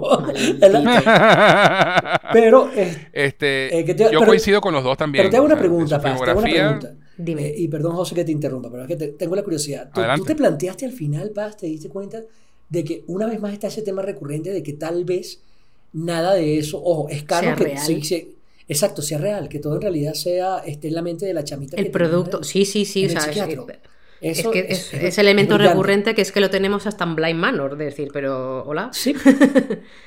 sí, sí, sí, sí, Efectivamente no sabes si todo es real o no. Eh, total, total. Pero eh, al final yo creo que eh, quizás la menos sorpresiva para mí, la menos original. Puedo decir la menos original, sí. En eso estamos de acuerdo, totalmente. Sí. Pero eso. Ahí se nota que, fue un trabajo por que fue un encargo, sí. Que no significa que, que la factura no sea perfecta, pero. Exacto. No, y, que tenga momentos realmente perturbadores y, escalofriantes, ¿no? esa escena, esa escena cuando pone al, novio a la hija, no, mete la mano ahí que hay algo más adentro. Y de, repente tú ves la cara de la niña atrás moviéndose con la sonrisa extraña y moviéndose para los lados. Y, tú, ¿what? Así como que mierda. Pero, pero coincido con Padre que es la más llena de clichés con todo y todo, ¿no? Sí, con todo totalmente, que tiene la personalidad de Flanagan, pero es la, es, la, es la más lugar común. Como siempre, me gustó la, humanización, por decirlo de alguna manera, la humanización del por qué esa Ouija acaba ahí, que es decir, que todo lo que viene, de, todo lo que viene, como siempre, de un buen deseo, como decía, como decías tú, em, Pablo, o sea, ella lo que quiere es ayudar a personas a que cierren su duelo, compra una, mm, mm, pues eso, una prop, escenografía, es sin saber que está haciendo algo malo, pues es como el niño que sueña. Él no quiere hacer mal. Él acarrea un trauma que le está haciendo, pues lo bueno y lo malo, sobre todo lo malo, ponga en peligro a los demás. Pues esta señora, por una decisión tan tonta como comprar una Ouija, eh, por algo que ella cree que es bueno, que aunque esté tildado de, estafa, ella piensa que hace un, bien psicológico que, en paralelo a ir al psicólogo a, curar tus traumas, eh, eh, al final desencadena todo lo malo de, después. Sí, chama, ya es ahí donde tú te das cuenta, eso pasa también en la vida real otra vez, coño, de que claro. eh, eh, habrá escrito muchas cosas cuestionables, pero si algo escribió que le quedó bueno, que aquí no es bueno el que ayuda, sino el que no jode. Coño, Dios, Dios sálvame de la gente que me quiere hacer bien, que esa es la más peligrosa. De los lo que me quieren hacer mal, yo me protejo, pero de los demás... Lo, veo venir, claro, claro, lo veo venir. Sí. Esto lo hago por tu bien. Ay, Dios mío, susto. No, no, no, no, no, no. Gracias, gracias yo tengo miedo a la gente que tiene buenas intenciones. Totalmente. Como, bueno, así dice, un, así dice un dicho famoso, el camino al infierno está plagado de buenas intenciones. Pues aquí la buena intención, pues no, sorpresa, no acaba bien.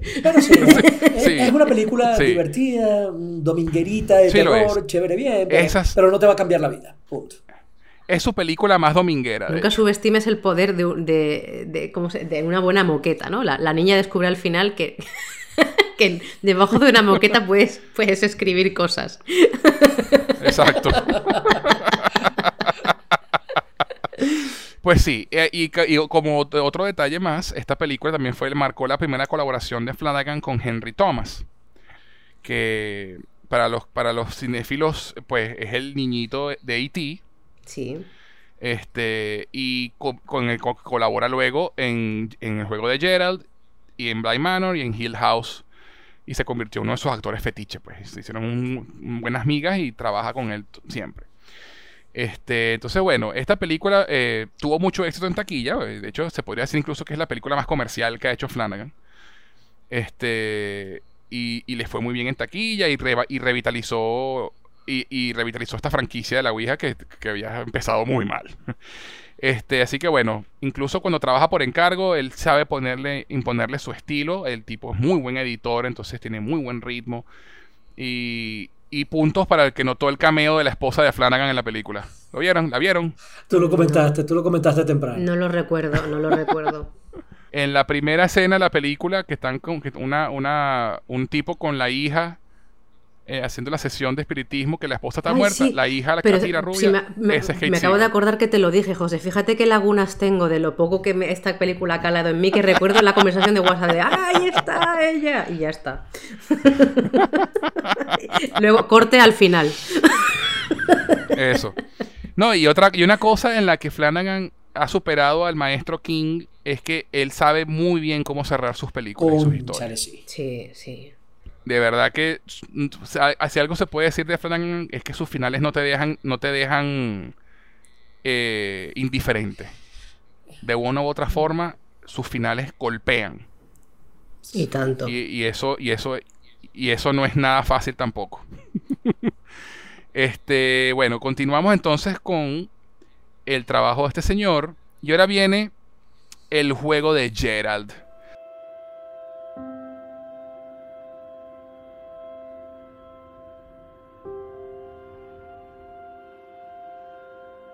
2017, la novela infilmable de Stephen King, según Pablo. no, y según mucha gente. Yo también lo pensé en su momento. Sí, pero tú te has leído el juego de Gerald, ¿sabes de lo que trata? Yo no, tengo ese No. Vi solo la película en su momento. Claro, o sea, el libro, y, y, el libro era una cosa que yo me acuerdo que cuando me lo leí me dejó loco, porque en serio, ¿no? O sea, eh, el libro parece una de esas tareas que a uno le manda a la universidad cuando estás estudiando castellano, ¿sabes? Este, que te dicen, bueno, hoy va a redactar un texto de una mujer que va, a tener sexo con su marido en una cabaña abandonada y mientras está teniendo sexo el tipo la ata a la cama con esposa y el tipo se le muere encima. De ahí para adelante usted desarrolle. O sea, eso es para hacer un paper de una página. un cuento de Totalmente. mucho de dos páginas. No, Stephen King sacó una novela de 200 páginas de eso. Y tú dices, wow. Y, y, para colmo una novela buenísima que no puedes soltar. La historia es increíble y todo pasa por supuesto en la cabeza de esta chama que es Gerald. Y es donde tú dices cómo haces una película de una tipa. No, Gerald era el esposo. Ah, exacto, perdón. Gerald era el esposo. Todo pasa en la, en la, cabeza de la chama, pero es este, donde tú dices cómo vas a hacer una película de una tipa acostada en la cama todo el día, todos tres días, o sea, esposada. esposada, Y, es, entre comillas, por más flashback que lo hagas, la, la película se va a poner fastidiosa, conchale. Y lo cierto es que yo era de los que pensaba, esto no se va a llevar nunca al cine. Eh, y Flanagan me dijo, así es la vaina. Ah, tú dices, tú dices que no se puede. Qué manera de callarme la boca, chico. Es como esa gente que decía que El Señor de los Anillos era inadaptable en el cine. Bueno, mira tú. nunca digas nunca. En serio que, qué obra tan buena. Y ese fue mi primer contacto con Flanagan, la película que tengo menos fresca de él, pero tengo un excelente recuerdo. Qué buena esa peli. Y, oh, precisamente por eso, por la sorpresa de lo, de lo, de lo fiel que es al libro por un lado y con las pocas libertades que se toma, lo hace muy bien, sobre todo utilizando recursos como la edición, la retrospectiva, pero siempre manteniéndote en oh, el mismo escenario. Y, no es fácil, no es fácil. Ni escribir una historia así, ni mucho menos hacerla visualmente atractiva. No, y es interesante porque ella, eh, Flanagan, utiliza a la gran Carla Gugino, que aplausos de pie, por favor porque qué interpretación tan cojonuda hace esa mujer en esa película. Para mí su mejor papel es de toda su carrera hasta el momento. Este, porque es un papel complicadísimo, porque es ella, obviamente, como ya dijo Pablo, pues esposada a una cama. Con un monólogo mental. Con un monólogo mental. Con un monólogo mental. Entonces, claro, eh, tú lo lees y tú, y tú, es tú, tú ves el primer problema a la hora de adaptar esta historia, ¿no? Tú lees el libro y obviamente es mucho más fácil eh, leer los monólogos mentales de esta mujer. Este, además que, además que bueno, eh, en la novela mm, eh, no, solamente ella habla con esta versión más sumisa de ella misma, sino que una de sus amigas también, no es solamente con ella misma, sino versiones de una amiga de ella. Hay como tres personas más, ¿no? Que en la película lo que hacen es simplificarlo. La, la, versión de ella misma y una versión de su esposo. Eh, que me pareció genial y además me pareció genial verlos eh, en persona, digamos, entre comillas, hablando con ella en, el, en la cama, que es la mejor, era la mejor forma de representar un monólogo interno.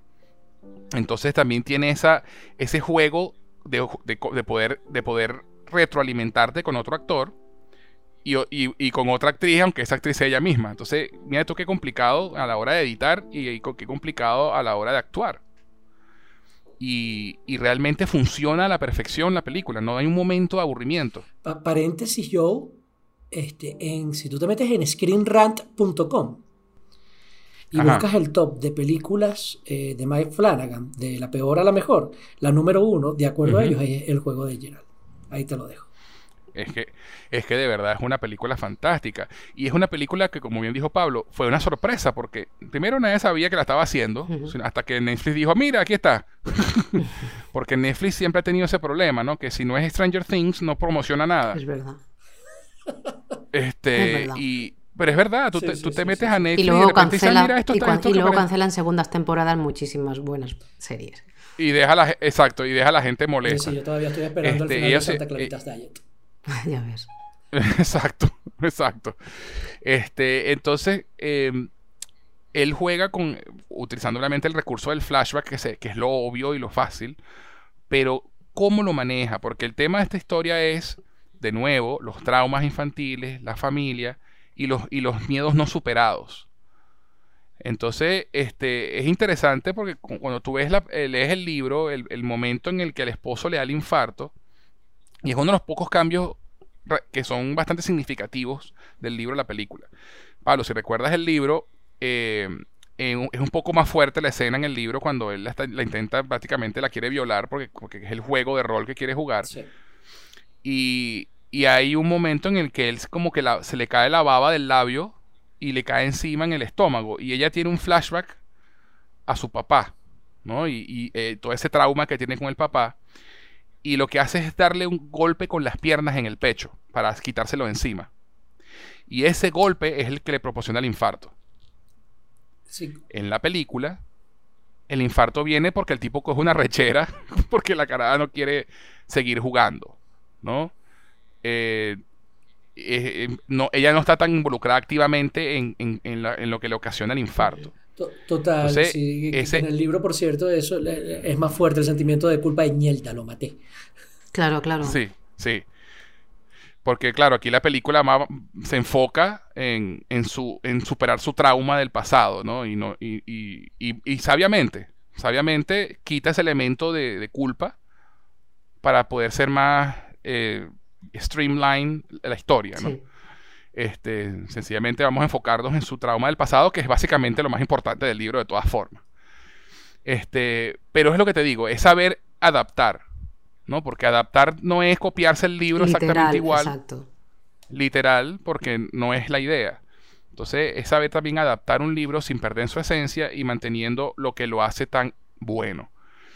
Aquí de nuevo vuelve Henry Thomas a trabajar con él, que es hace el papá de ella, que obviamente el día de un eclipse, hace muchos años atrás, este, abusó de ella. Bueno, en, el libro, si, te, si mal no recuerdo, sí abusa de ella. O, por lo menos, no, no, abusa, no abusa exactamente, igual se, se masturba con ella, pero pero es un poco más fuerte la cosa en, el libro. En el libro suele ser más fuerte, claro. Sí, en la película le bajan un poquito el tono, pero está muy, muy elegantemente hecho, de verdad. Y de hecho, la, la, colorización en toda esa escena con esos rojos es, espectacular visualmente. Y bueno, puntos para el cameo de Kate Siegel. siempre, siempre. Siempre da puntos eso. Este, es la esposa, es la mamá de ella en los flashbacks. Eh, Paz, cuéntanos tu experiencia con el juego de Gerald. Como no me leí el libro, fue una película que me, impactó, me impactó eh, por la situación, como siempre. A mí, de hecho, me impactan mucho más las situaciones simples, llenas de dramatismo, como por ejemplo, me he quedado por accidente atada a una cama, voy a morir. que, pues eso, que una película llena. Mira, si me compara ahora mismo Ouija con el juego de Gerald, gana el juego de Gerald por la, por la premisa porque, porque menudo terror eh, que se te muera la pareja con la que estás en la cama, ah, ya incluso fuera del trauma. Simplemente si esa señora viniera sin traumas, la situación es exactamente igual de horrible. nadie, creo, creo que nadie querría quedarse así. Y aunque a mí eso no me ha pasado, me he quedado encerrada en, una gasolinera a las 4 de la mañana y nadie oía mis gritos. ¡Ay, Dios! ¿En serio? y eh, quiero daros la imagen de el baño de una gasolinera con, con el olor del el baño de una gasolinera.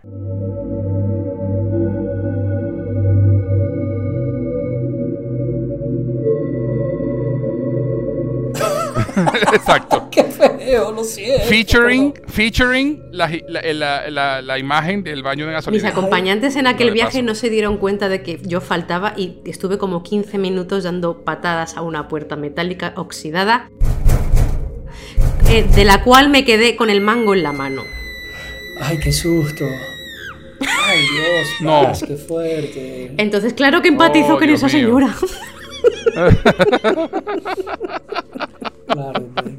Y no me hace falta ningún trama de, la, infancia.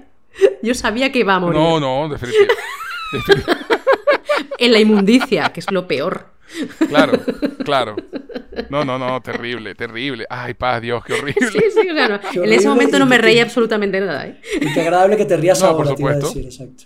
Claro, claro.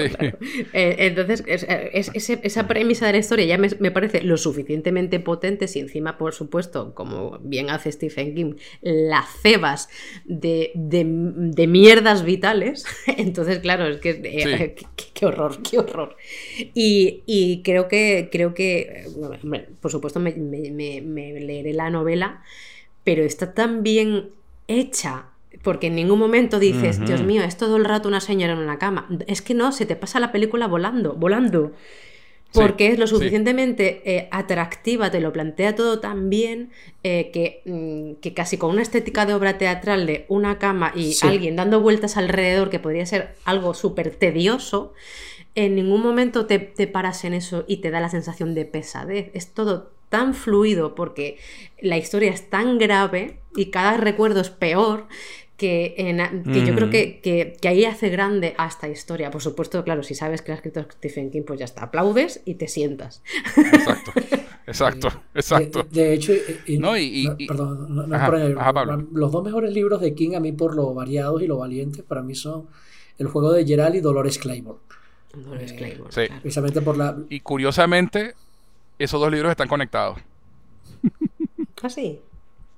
Adelante. Sí, señor. Yo... Este, Eclipse este, Total se llamaba la que, lo que, lo, que, lo, que, lo, que lo conversamos alguna vez, Pablo, este, pero en, la, en el libro de Eclipse de, de, de, ah, del juego de Gerald, del juego de Gerald, ella, ella recuerda el día que hubo un eclipse y que tiene un sueño de una mujer con un vestido rojo viendo hacia un pozo. y en la película lo comenta también. Este, ella, esa, esa, esa mujer que ella ve es Dolores Claiborne. El día del eclipse, cuando mata, cuando tira a su esposo por el pozo. Y de hecho, el libro, el libro te lo conecta un poco más. Porque te hace referencia a al eclipse y a esta mujer que mató a su esposo. En el libro es un poquito más, un poquitico más claro. Eh, sí, igual es una referencia súper sutil, pero bueno, te dice todo en el universo. Súper sutil. Está, está conectadísimo. Pero, exacto. pero son dos libros escritos de maneras muy, muy curiosas. Eh, que a quien le guste leer, oye, va a disfrutarlos muchísimo. Dolores Claiborne a mí siempre me encantó porque ese libro parece que estuvieras leyendo un chisme, un mensaje de WhatsApp que se hizo largo.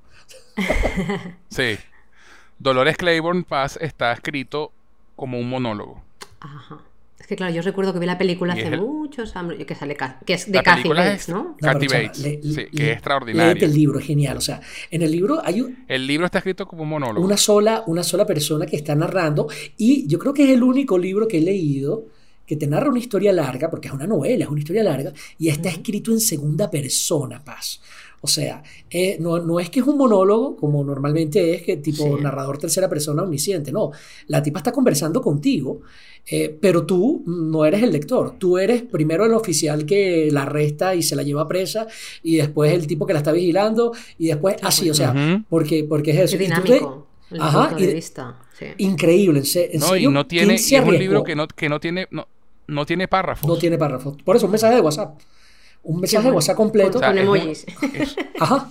Es, lo que le falta. Básicamente. Pero no te hacen falta porque tú notas el estado de ánimo de, del narrador, que en este caso es esta tipa que interpreta a Kathy Bates. Y después de que viste la película, ya te imaginas todo el libro Kathy Bates hablando contigo. Porque la tipa te dice, y, a, mí no me pongas esas esposas tan fuertes porque yo a ti te cambié los pañales. Y tú sabes que está hablando con el policía y tú te sientes como el policía que habla contigo.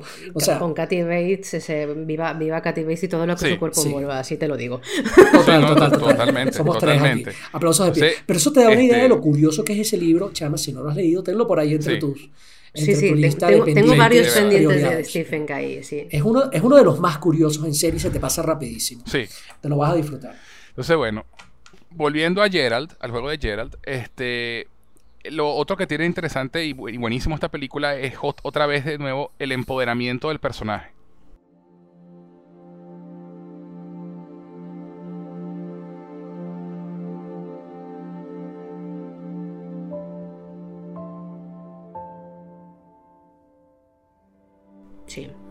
Donde esta, donde esta mujer termina rescatándose a sí misma Literal, de más de una forma. De más de una forma.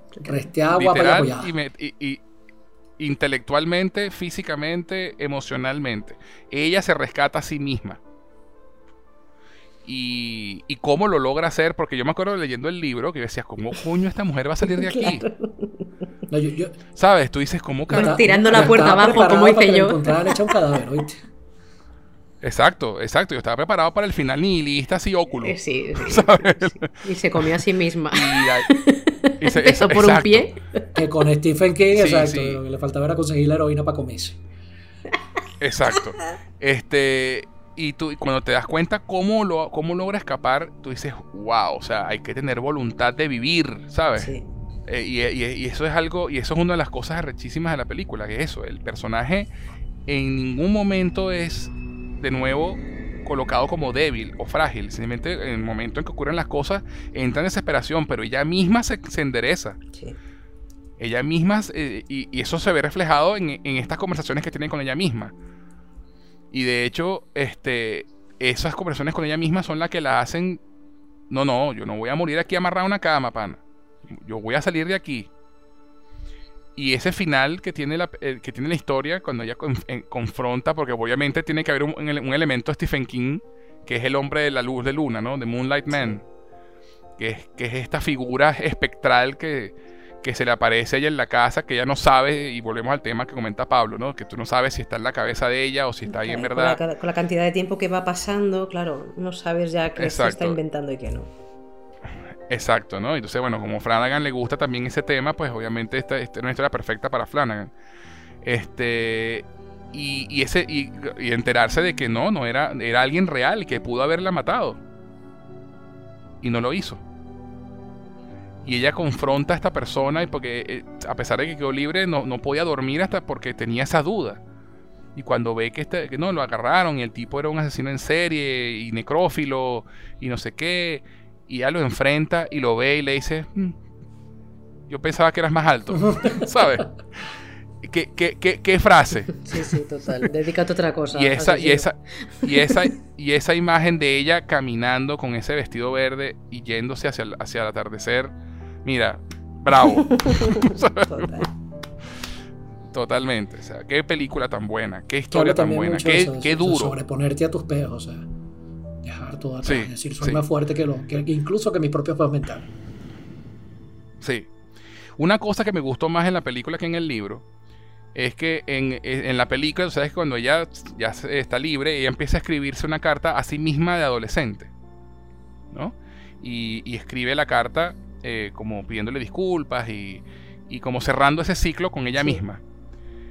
En el libro, eh, una de las voces en su cabeza era de una de sus amigas de la universidad, una de su mejor amiga cuando estaba en la universidad, que estuvo a punto de hacerla hablar de ese secreto. Y como ella se dio cuenta que estaba a punto de contárselo, la alejó de su vida por años.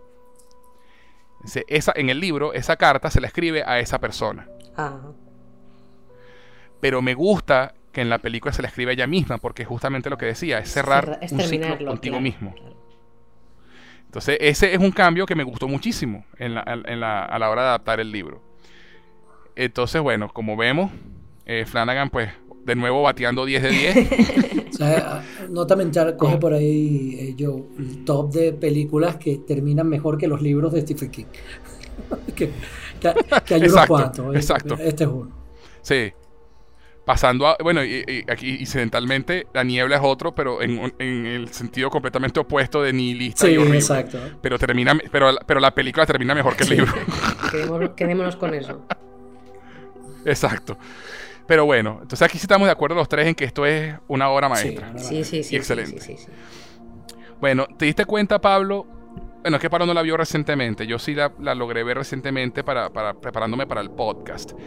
Y hay un punto en que Gerald le dice a su esposa, la, la- la proyección de Gerald en su cabeza, obviamente, le dice, todas las cosas sirven al as. All things serve the beam. Uf, Ya Pablo, ya Pablo lo pilló. me, me- me- me dio repelús. Ay, Esa es una referencia a La Torre Oscura, mi, mi querida Paz, que es de, de verdad la obra magna de Stephen King. En serio. O sea, 30 años in the making. 40. 7 libros. 40, perdón, años in the Mira, making. 7 libros. Te- te- una te maravilla. Te lo pongo así, Paz. O sea, la, la Torre Oscura, y eso es tema para otro programa. Oh, La- sí. El primer capítulo de La Torre Oscura, Stephen King lo escribió estando en la universidad, como 10 años antes de publicar Carrie. Wow. Eh, El último lo escribió justo después de que tuvo el accidente que casi lo mata. Sí, que, sí, sí, sí. que le rompió como 100 huesos. Le dejó eh, al hombre hecho Y mierda. era. Y, ajá, Sí, exacto. y, y el tipo precisamente decía que cuando tuvo ese accidente, lo único que podía pensar es que no podía morirse sin terminar la torre. Bueno, este, eh, eso es algo sí. más de lo que piensa R.R. Martin. Eh, eh, sí, Eh, sí, sí, totalmente. totalmente. Totalmente. Que, que alguien, que alguien atropelle a George Martin, por favor. que aprenda. y que nos respete. Sí, sí. Total, pero bueno, eh, De hecho, él, comenta- él, él comentaba jocosamente antes del accidente que en uno de sus libros, en uno de esos prefacios de sus libros, que habían fans que le mandaban fotos que si dio un osito de peluche amarrado y amordazado y que termina Torre Oscura o mato al oso. Claro, Eh, presión y- popular. Porque, Sí.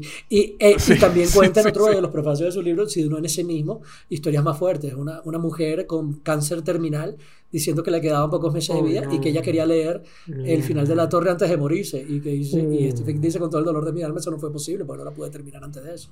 Entonces, eh, pero, pero imagínate, Claro. 40 años sin The Making esa, esa, esa, esa novela. Cocción, Y, eh, cocción y- lenta, y- ¿eh? y si- Sí, y no, si- total. y si no, y si no pasa, y eso es lo peor, y, y no, no, si no todos, el 90% de sus libros tienen una conexión con la Torre Si te Oscura. pones a, a investigar en de, internet, ajá, de una u otra te vas a cosa. dar cuenta. Así como cuando la Torre Oscura tiene eso, no, no sé si alguna vez tú le diste a Julio Verne, eh, tú le, sabes de 20.000 leguas de viaje submarino, por ejemplo. Sí, sí. y sabes de los hijos del, eh, los hijos del Capitán Grant también. Capitán Nemo. Ajá. Eh, maravillosa. Bueno, cuando tú lees La Isla Misteriosa, tú sabes que siempre se pensó el, el- el narrador de 20.000 leguas eh, imaginaba que el Capitán Nemo tenía que tener una base donde había fabricado el Nautilus, ¿no? Pero eso nunca te queda claro en el libro. Y, por ejemplo, también los hijos del Capitán Grant agarraron y al final al, tipo este, al malo de la, de, la novela, lo dejan abandonado en una isla desierta también. Y nunca sabes qué fue de su vida, simplemente lo dejaron ahí. Cuando tú lees La Isla Misteriosa, eh, y pasan cosas inexplicables en la isla, las explicaciones al final tú te das cuenta que esa isla misteriosa es la isla donde el capitán Nemo construyó el Nautilus y que tenía como base y que estaba habitada por este tipo que habían dejado los hijos del Capitán Grant. Entonces es un momento fenomenal. Que, el propio autor se auto-homenajea y se autorreferencia. Eso, y que te cierra puntos abiertos en otras historias. Ah. Eh, bueno, la... entonces Stephen King toma personajes de, otro de sus, de uno, alguno de sus libros y aparecen en la Torre Oscura después. Y, y, y hace, o personajes que hacen referencia a cosas como esta frase de todas las cosas sirven al as.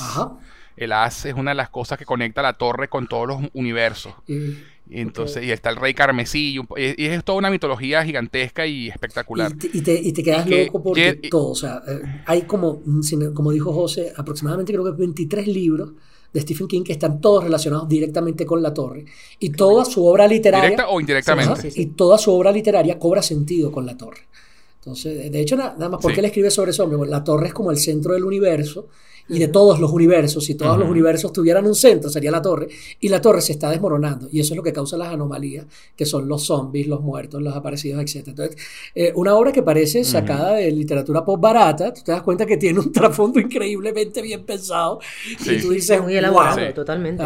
Cierro paréntesis. Cerramos paréntesis con la torre. Porque... Entonces, bueno, que, que, que, que Flanagan haya tenido la audacia de colocar esa frase en su guion te demuestra lo fan que es de King. El amor, eso es amor, eso es amor. Porque, por, porque solamente un fan de King reacciona cuando lee esa cuando escucha esa frase. Y, no, es que, reaccionas conscientemente, es que se te paran los pelos aunque no lo quieras. ¡Ah! ¡La torre! ¡La torre! Eso. sí, sí, sí, sí, Tal cual. No podía dejar, de, dejar pasar ese detalle eh, eh, para contártelo, Pablo, y para que la vuelvas a ver, para que veas la vaina. Pero la extensión de la Torre Oscura, Chama, es una cosa que, repito, tú tienes que ser demasiado nerd y amante de King para meterte en eso, porque El Señor de los Anillos es menos de la mitad de la extensión de los siete libros de la Torre los tres libros. Son siete. literalmente necesitas años para leerlo todo. Y más cuando empiezas a querer leer libros que hacen referencia directa a la torre. Corazones en la Atlántida. Eh, el misterio de San Sloan, qué sé yo, los ojos del dragón y varios te de contar. O sea, tienes que... Insomnio. Tienes que insomnias totalmente la torre. O sea, literalmente tienes que pasar años de tu vida para leerte toda esa obra, que bueno. de hecho, José es la, la, segunda persona viva que yo conozco que se ha leído eso. Yo creo que nada más la hemos leído tres personas en el universo. segunda persona viva. Me encanta el concepto vivo. Sí. Sí, sí, sí. Exacto. Tengo un par en Barquisimeto, José y yo. No conozco más nadie que se haya leído toda esa vaina. Yo, y yo nada más conozco a Pablo. Eso fue la primera vez. Este... Digo, Marico, existe otro, existe otro. sí, sí, sí. No estoy solo. Pero bueno, este. Fantástico. Entonces llegamos a la más reciente de sus obras. Y una de las más controversiales en teoría, ¿no? Cuando se anunció. Que se llama Doctor Sueño.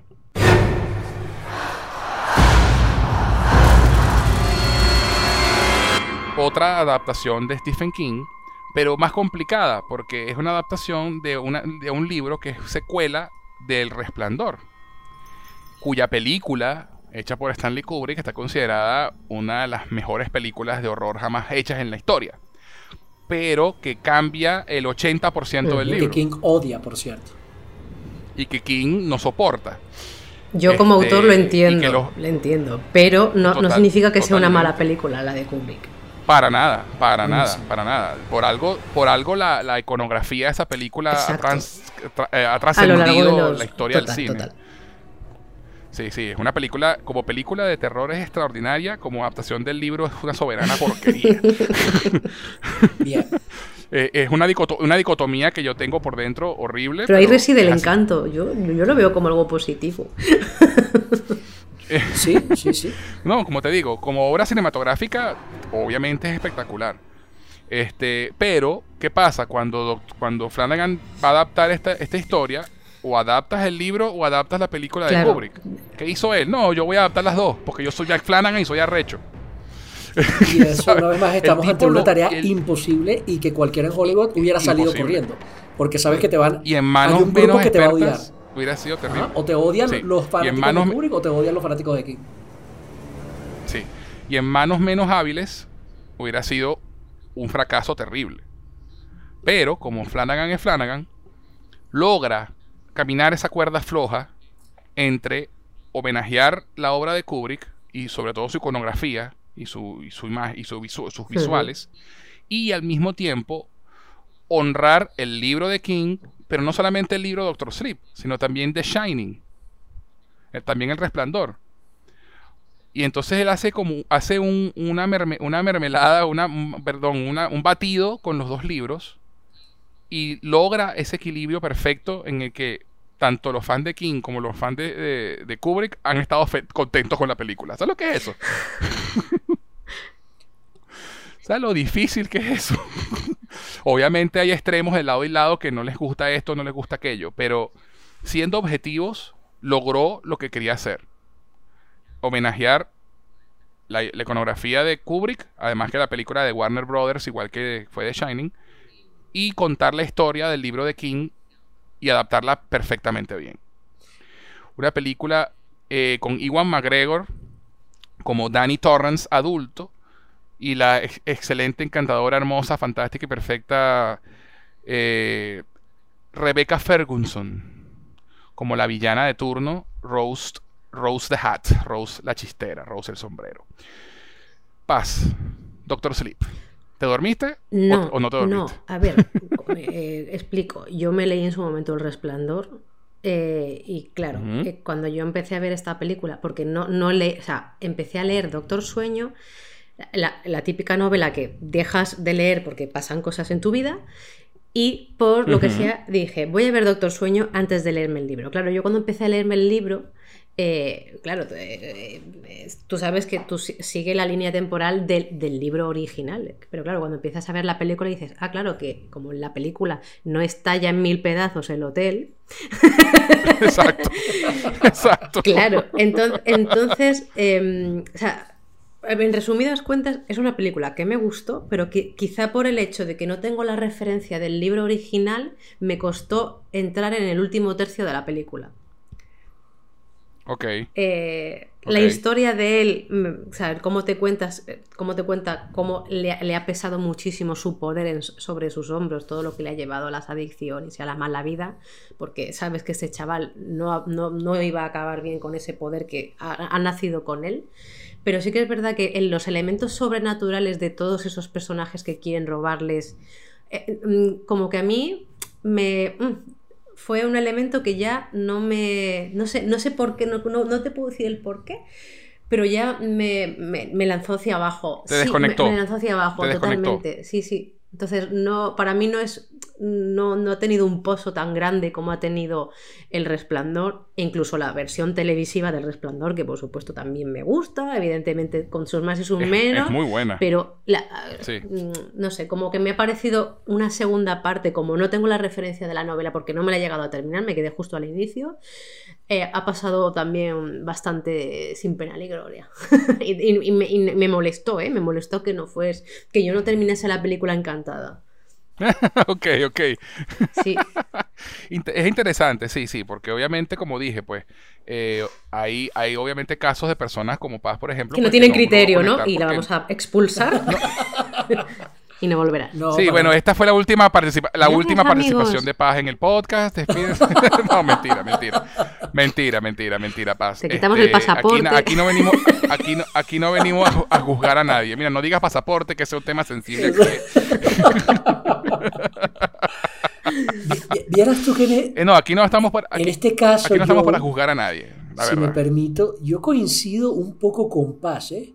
Me parece que Doctor Sleep comienza muy, muy, muy bien, pero eh, entiendo que al final pueda ponerse un poquito pesada.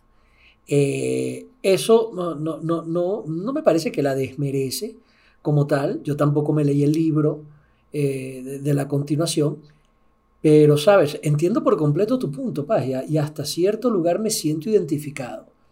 Sin embargo, yo creo que el mayor mérito que yo le aplaudo a esta película es lo que decía José al principio, lograr ese equilibrio mm. entre Kubrick y que, ha hecho, que, que, parecía imposible de lograr. Y en, y, en, y en, ese aspecto yo creo que eso es lo que, lo que más admiro de esta película, amén de que la actuación de Ewan McGregor, chamo, es maravilloso. O sea, mm, increíble.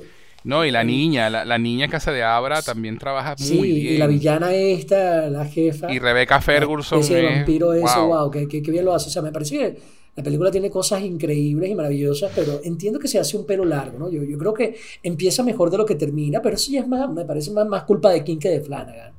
Eh, en ese aspecto yo creo que es de las mejores obras que ha, hecho Flanagan, pero te entiendo, Paz, o sea, te entiendo, pero es que totalmente, totalmente, de hecho, sí, de repente, eh, también por lo larga de la cosa, sobre todo el director Scott de repente se hubiera prestado más para una miniserie que para una, que para una película larga en, en el cine, que es lo que terminó siendo, no sé. Eh, pero igualito, igualito es, es, una de las mejores obras de, de, Flanagan para mí. Bueno, aquí es donde yo estoy desacuerdo por completo con ustedes dos. es lícito. Así que todo, todos tuvimos una. Eso estuvo genial. este es mi favorita de Flanagan. Yo la tengo en la número dos, déjame decirte. Es mi número uno. Este, y, y, ahorita que la volví a ver justamente para el podcast y vi el director Scott. ¿Tuviste el director Scott, Pablo? Al final sí se me hizo largo. Pero sí viste el director Scott. Sí lo vi, se me hizo largo. La versión, la versión, la versión de tres horas. Sí, como te decía. Yo solo lo hubiera dividido en tres capítulos de una hora o en, seis de media. No sé. Este. A mí, a mí me, se me hizo mucho más fluida la versión de tres horas que la de dos horas y media. Vainas, de, vainas de cada quien. O sea, a mí la película me, mantuvo pendiente todas las tres horas del metraje. Yo no me leí el libro tampoco. Cabe acotar. Me pasó como paz. Lo empecé a leer y por cosas de la vida no lo seguí leyendo. Leí que sí, los primeros dos, capítulos. Y de hecho esos dos capítulos están perfectamente bien adaptados, que es la escena del mm. principio cuando él se despierta al lado de la mujer en la cama, con el bebé y todo el tema. Es calcado al libro. Eso, eso es lo único que puedo decir, esa, esa parte. Eh, pero no me leí el libro. Me encanta esta película. O sea, incluso disfruto muchísimo el tercer acto, el último tercio de la película, cuando, cuando regresan al hotel. Este, disfruto con la iconografía, la recreación de la iconografía de la película de Kubrick. Este, y disfruto cómo, cómo, cómo resuelven la historia, ¿no? Con, porque este concepto de que, a Dani, de que Dani aprende a meter en cajas a estos fantasmas, ¿no? A meterlos en estas cajas en su subconsciente para que lo dejen en paz. Y que el plan de él sea, voy a llevarlos a este sitio que es una antena paranormal para los que, los que tenemos el Shining. Y voy a hacer que toda esta gente salga y, ataque a esta mujer. Porque es la única forma de vencerla, porque la tipa tiene miles de años viviendo y es súper poderosa. Y, y, esa, esa, idea de tomar tus miedos y decir, mira, enfréntalo, mételo en una caja y, guárdalo ahí y no te va a hacer más daño. Porque te dicen, los fantasmas, los fantasmas no se van a ir. Eso van a estar siempre allí. Tú tienes que aprender a lidiar con eso. Entonces, y de, y de hecho la, parte visual, como la representación visual de la caja en el laberinto de nieve, me parece espectacular, ¿no? Entonces, es la combinación de, la iconografía Kubrick con, el, libro, ¿no? Que el libro habla de las cajas, pero no en el laberinto. Entonces, ese, matrimonio entre Kubrick y King que, que se, podía pensar en primer lugar que, no iba a funcionar, pues funciona bastante bien. Pero entiendo a los que este tercer acto eh, no, les, no les convence tanto y se les cae la película, porque podría considerarse fanservice, ¿no? Como que vamos a mostrar las imágenes de Kubrick para que la gente diga como el, como el meme de DiCaprio, que ¡mira! este, pero me gusta porque no, no solamente, no, no, como, como Flanagan no es tan básico, hay capas allí. Entonces no es nada más la, eh, recrear las tomas, sino es la reacción de los personajes ante esas imágenes. Es ver a Danny asomándose por la puerta rota donde su padre dijo, Here's Johnny, con la implicación de que su madre estuvo allí y que puede estar pasando por su cabeza. Es la implicación de Rebecca Ferguson viendo el ascensor lleno de sangre cayendo y diciendo, ¡ah! Cute. Y sigue caminando. ¿Sabes? Eh, eh, esos momentos a mí me gustaron mucho. Este, pero entiendo a los que esos momentos no le gustarán tanto. Pero más allá de eso, la historia que cuenta Doctor Sleep, con la historia de Danny, recuperándose de, esa, de esas adicciones, como él mismo dice que esa era una cosa que, lo, que era la única cosa que lo conectaba con su padre era beber. Y también, y también beber era la forma de ahogar el resplandor y no, sentir, y no escuchar, y no sentir y no ver. Que es una, metáfora perfecta de la adicción al alcohol y a las drogas. este, yo amé la película. O sea, fue una cosa que. Y eso que la, y la empecé a ver que sea a las 11 de la noche. ¿Sabes? Que termina a las 2 de la mañana y no podía dejar de ver la pantalla. O sea, fue una cosa que a mí, yo la vi en el cine cuando salió en el 2019 en Buenos Aires. Y, y no la vi más hasta que la vi otra vez ahorita. y vi el director Scott. Y, además está dividida por capítulos y tiene, tiene no sé, tiene una, un, un, un, ritmo, me gustó mucho el ritmo y las escenas de, de Rebecca Ferguson y, y, la niña que hace de Abra enfrentándose en duelos psíquicos me parecen extraordinarias.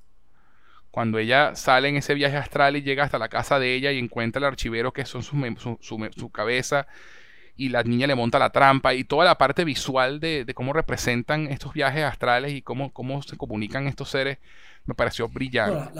a mí me, parece que la película está muy bien lograda, sencillamente que bueno, no sé. Eh, de repente fue cuestión de ánimo. A lo mejor la vuelvo a ver dentro de algunos años y se me pasan las tres horas volando, ¿no? Puede ser. Pero, sí, sí, totalmente. pero hay que tener las pelotas muy cuadradas para tomar lo que se considera una de las películas más icónicas y, y significativas de la historia de la humanidad y sobre todo dentro del terror, la cátedra por excelencia de lo que es hacer terror bueno y, y bien hecho y atreverte a hacerle un remake, ¿no? Es como tomar, entre comillas, al padrino y tratar de hacerlo de nuevo. Mira, nadie se ha atrevido a hacer eso, ¿no? Este, sí, bueno, y realmente no es, un, eh, es, un, es, una, secuela con toques de, de, con, toques de remake. Realmente no, es un remake. Tienes razón, pero... Este, porque lo, lo, interesante es que una de las cosas que, que King siempre más le molestó de la, de la película de Kubrick era el que el desarrollo del personaje de Jack Torrance no existe, no, hay, desarrollo. el, tipo está, el, tipo está, loco desde el principio. Es, es, un señor perturbado que tiene un niño, ya está. Exactamente. Exacto. Está perturbado desde que le ves en carretera. En la obra de King Jack se vuelve loco, en la obra de Kubrick Jack está loco. A fuego lento, exacto, exacto. Exacto, y se, y no, y se vuelve loco a fuego lento. Y te das cuenta, y, te, y, la, y, de, y, de, hecho, el mismo King lo, lo dice de una forma perfecta la mejor forma de representar la diferencia entre el, libro y la versión de Kubrick es al final del libro el hotel explota en llamas, es fuego, es calor, y en la versión de Kubrick Jack muere congelado, es frío. Y Kubrick era un cineasta frío. Sí. Eh, lo era. Eh, era, un cineasta, frío, muy calculador, muy, muy preciso, muy, muy, de, muy él, y a veces a expensas de sus personajes un poco. Pero, eh, y El Resplandor fue un ejemplo perfecto de eso. La, el descenso, la locura de Jack Torrance y su redención están en el libro. En la película no hay redención, no, hay nada. En la película el tipo está loco y termina loco y, muere congelado como un loco. Pero es Jack Nicholson haciendo de Jack Nicholson y le queda fenomenal. Claro, es que tú, ahora mismo, en la versión de la película, tú, tú quitas un hotel y pones un parque de atracciones y sabes que va a terminar con un hacha igual. Sí, sí. Exacto. total. Exacto. El loco es él, no la casa. Oye, eso habría sido divertido, Paz. ¿Tú te imaginas el, rehacer el resplandor, pero utilizar a Disney de fondo? de ah, matas de por medio, pero sería divertidísimo. The Magic Kingdom, el Magic Kingdom. Este, y, y, el, eh, y la película, entonces, la película tiene la, la, la, idea de Flanagan, que me pareció brillante, fue entonces hacer en el final de Doctor Sleep el final de, del Resplandor. Y entonces le dan a, a, Danny esa redención de Jack. Ese cierre, ¿no? Y explota el hotel en llamas y todo muy bonita, con su madre además. Sí, como, no, con su madre, ese cierre de ciclo con su madre. Y luego con la misma Abra, cuando, cuando le dice, mire, cuando está hablando con ella al final, ya como, como espíritu, y le dice, yo te, yo te había dicho que bajaras la cabeza, que no, no, y me equivoqué porque él mismo se da cuenta que puede usar su poder para, ayudar, y, y, de ahí viene el mote de Doctor Sueño, ¿no? Que, mucha gente se preguntará, ¿por qué se llama así si es una secuela de Resplandor? Y es porque, bueno, él, termina trabajando en, una, en un hospital y, se da cuenta que puede utilizar su poder para darle, una, para darle paz a las personas que están a punto de morir. Y lo llaman el Doctor Sueño porque los hace, pues, lo que siempre les dice es como irte a dormir. Y eso me parece una cuestión preciosa que en, la, en el director Scott expanden un poco más esa parte. ¿no? Y te, muestran un par de pacientes sí, más. Está mejor, está mejor desarrollado. Entiendes un poquito mejor el tema de, de lo del sueño, ¿no? Sí. Este, Flanagan comenta, como trivia de esta película, que él obviamente si no tenía la bendición de King, no la iba a hacer. ¿Mm? Échale, pichón, qué divertido. Eh, sí, señor. Sí, entonces él escribe el guion y se lo envía a King. Entonces el cuento es buenísimo porque él cuenta que él, le manda el guion a King y pues, primero, primero le, plantea la idea. Y King le dice, no sé, no me parece. King en un principio tuvo se resistía a la idea como cualquiera que escuchó el anuncio cuando, cuando se dijo por primera vez. ¿no? Eh, pero él le dijo, bueno, yo te voy, envíame el, primer guion, el primer draft del guion y, y, ahí vemos. Entonces, bueno, Flanagan escribe su vaina y se lo envía. Pero entonces King le dice, bueno, yo lo, voy a empezar a leer, pero eh, yo me voy, eh, se casa mi hijo, como que era el cuento, una cosa así, y voy a, el tipo leyó que si las primeras, las primeras 30 páginas del guion, que le dijo, coño, me está gustando, y después pasó como tres semanas sin saber nada porque King se fue de viaje. y el tipo se comiéndose las uñas por tres semanas esperando que King le dijera qué le parecía el resto de la historia este, te podrás imaginar la angustia, ¿no? Sí, total. Y, entonces al final de cuentas, este, King le, dijo, mira, esta es la mejor versión de la historia que se podría hacer para, la, para la película. Adelante. Qué, bueno. tuvo, tuvo la bendición del maestro. Lo pero, ah, y el, por el cuento final es que como se tardó tanto en responder, Warner no podía esperar y él, y él decía, a Warner, al estudio no le va a gustar esto, porque si tú te pones a ver la película, no es una película típica de estudio. Para nada. Tiene, tiene muy poco de lo que un estudio quiere para vender una película, además de una secuela de una película exitosa. Y de, y de hecho el estudio le encantó. Entonces cuando, cuando King habló con él para decirle que ok, ya el estudio esa misma mañana le había dado luz verde al proyecto. Entonces, aunque Flanagan quería esperar la bendición de King, como King se tardó un pelo más de lo, de lo que él pensaba, ya el estudio había dado luz verde. Entonces la angustia de Flanagan, la angustia de Flanagan era, ¿y si no le gusta? ¿Y, ahora qué hago? Entonces él tuvo, él tuvo la satisfacción de decirle a King, me alegra que te gustara porque justamente esta mañana le dieron luz verde, porque King le dijo, me encanta, esta es la mejor versión, pero el estudio nunca te la va a aceptar. Y el tipo le dijo, pues me alegra que lo pienses así porque esta mañana me dieron luz verde. Bendito sea quien sea en el estudio que tomó la decisión correcta y le dijo, échale bola. Y de hecho, él dice, el guion que se filmó fue el que leyó King, no hicieron más cambios. Qué bueno. Entonces, bueno, esta es, eh, ya lo dije, es, mi, es número uno en la lista de mi top 5 de películas de Flanagan. Me encanta. Este, Rebecca Ferguson, insisto, maravillosa. Me encantó que, que en los momentos en que recrearon escenas del resplandor, eh, no usaran dobles digitales o cosas así extrañas, sino que buscaron actores que interpretaran y tuvieran el aire del actor, ¿no? Y una escena maravillosa con Henry Thomas haciendo de Lloyd, el bartender, pero entre comillas Jack, que conversa con Iwan McGregor en ese famoso bar del hotel. Esa conversación es uno de los mejores momentos de la película. Ahí estoy totalmente de acuerdo. Para, para mí.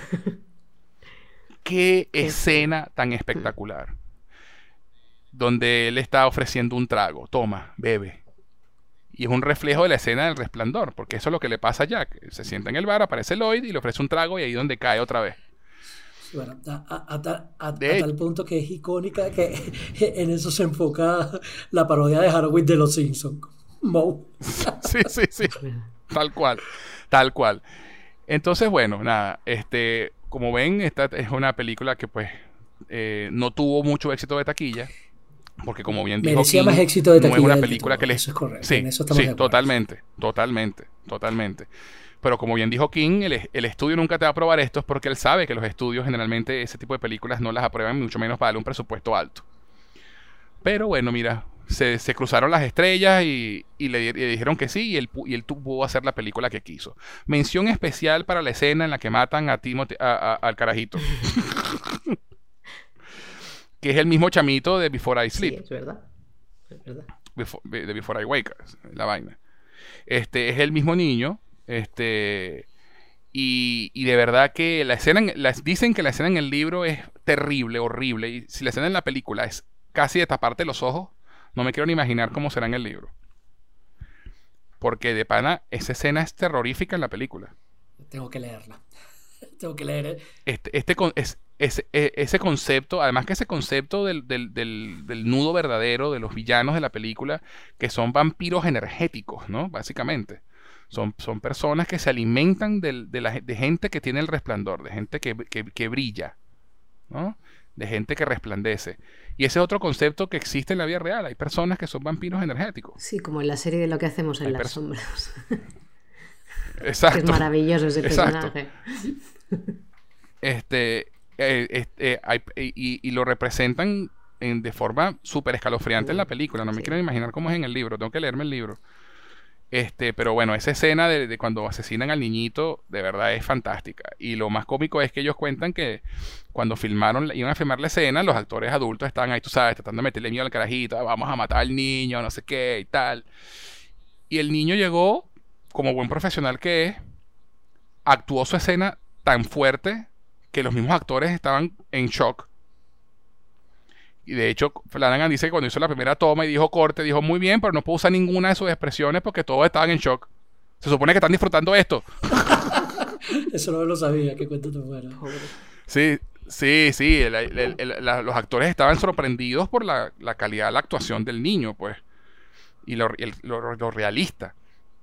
Tuvieron que volver a filmar la escena un par de veces y, y, cuando por fin filmaron la escena, el carayito se paró, muerto de la risa, chocó los hizo high five con el papá y se fue para su camerino gozando una bola. A jugar Nintendo. Un profesional consumado desde muy pequeño. ok, bueno, esto simplemente ha sido maravilloso. Con esto llegamos al final de la filmografía de Flanagan. Eh, una conversa excelente y maravillosa como siempre. Y este, lo único que nos queda en eh, pendiente es, bueno, que cada quien rapidito diga el top 5 de sus películas de Flanagan. ¿Cuál es el orden? De 5 a 1 y nos vamos. Paz. En el 5, Doctor Sueño. En el 4, Somnia. En el 3, El Juego de Gerald. En el 2, Hush. Y el primero, Oculus. Muy bien, Pablo. en el número 5 tengo El Juego de Gerald. En la 4, Accentia. La número 3, Hush. En la 2, Doctor Sleep. Y la número 1, Before I Wake. Perfecto. Y yo tengo el número 5, Hush, número 4, El Juego de Gerald, número 3, Before I Wake, el número 2, Oculus y número 1, Doctor Sleep. Así que bueno, todas esas cinco películas las pueden ver con toda la confianza del mundo porque son maravillosas. Bueno, ahora se llegó la hora de despedirnos. Una conversa excelente, como siempre. Un verdadero placer contar con la compañía de gente tan inteligente y articulada. De verdad, muchachos, ustedes me hacen quedar bien a mí. Así que muchas, muchas gracias. bueno, yo, he dicho que me he quedado atrapada en una gasolinera. No sé dónde me deja eso, ¿eh? también te digo. Es verdad, es verdad. Bueno, pero antes de irnos, chicos, ¿dónde los encontramos en redes sociales? En mi caso, en Twitter. Eh, la cuenta personal es arroba paz-quintero y la cuenta freak es zapiram con z-rpg. Y en mi caso, arroba Sánchez Noguera, arroba Sánchez Noguera en todas mis redes sociales. Y quien les habla pueden encontrarlo tanto en Twitter como en Instagram como arroba Gus en arroba G-U-Z en. Si nos están escuchando por Anchor, Apple's Podcast, Spotify o cualquiera de las plataformas de audio, les recuerdo que también pueden encontrarnos en Evox, donde pueden descargar los episodios y escucharlos cuando quieran. Y adicionalmente pueden encontrarnos en YouTube como Cinefilia y otras hierbas. Si nos están escuchando por YouTube, no olviden suscribirse, dejar un comentario y un like darle a la campanita para, mantenerse al tanto de las notificaciones, que eso nos ayudará a crecer y a encontrar más audiencia. También les informo a nuestros seguidores que Cinefilia y otras hierbas tiene un Patreon, en el cual les ofrecemos beneficios adicionales a quienes decidan apoyarnos económicamente. Van a patreon.com barra cinefilia y otras hierbas, y dependiendo del nivel de mecenas que elijas, tendrás beneficios como participar en encuestas para determinar de qué tratará el próximo programa, acceso anticipado a episodios y participación en el programa de tu elección entre otros. Así que pasa por nuestro Patreon y conviértete en un mecenas, no te arrepentirás. Adicionalmente, si quieren escribirnos para hacer cualquier comentario, dejarnos un saludo o lo que prefieran, pueden hacerlo al correo cinefilia y otras hierbas gmail.com. Cinefilia y otras hierbas gmail.com. Así que bueno, pronto volveremos con más de Flanagan Específicamente vamos a hablar sobre sus series de televisión, pero por el momento, de verdad, gracias por acompañarme en este viaje. Paz, como siempre, fue un placer escucharte y comenzar contigo, de verdad. Muchísimas gracias. Besos. A ti. Pablo, Pablo, como siempre, un gustazo tenerte en el podcast, de verdad, mi pana. Thank you very much. Gracias a ti, yo, y gracias a Paz también. O sea, un besote, Paz. Qué gran equipo hacemos. Oh, yeah. Es así, es verdad. Y ustedes, mis cinéfilos, no olviden comentar, compartir y suscribirse a nuestro podcast para que no se pierdan ni un solo episodio de Cinefilia y otras hierbas. Les habló José Enrique Guzmán. Hasta la próxima.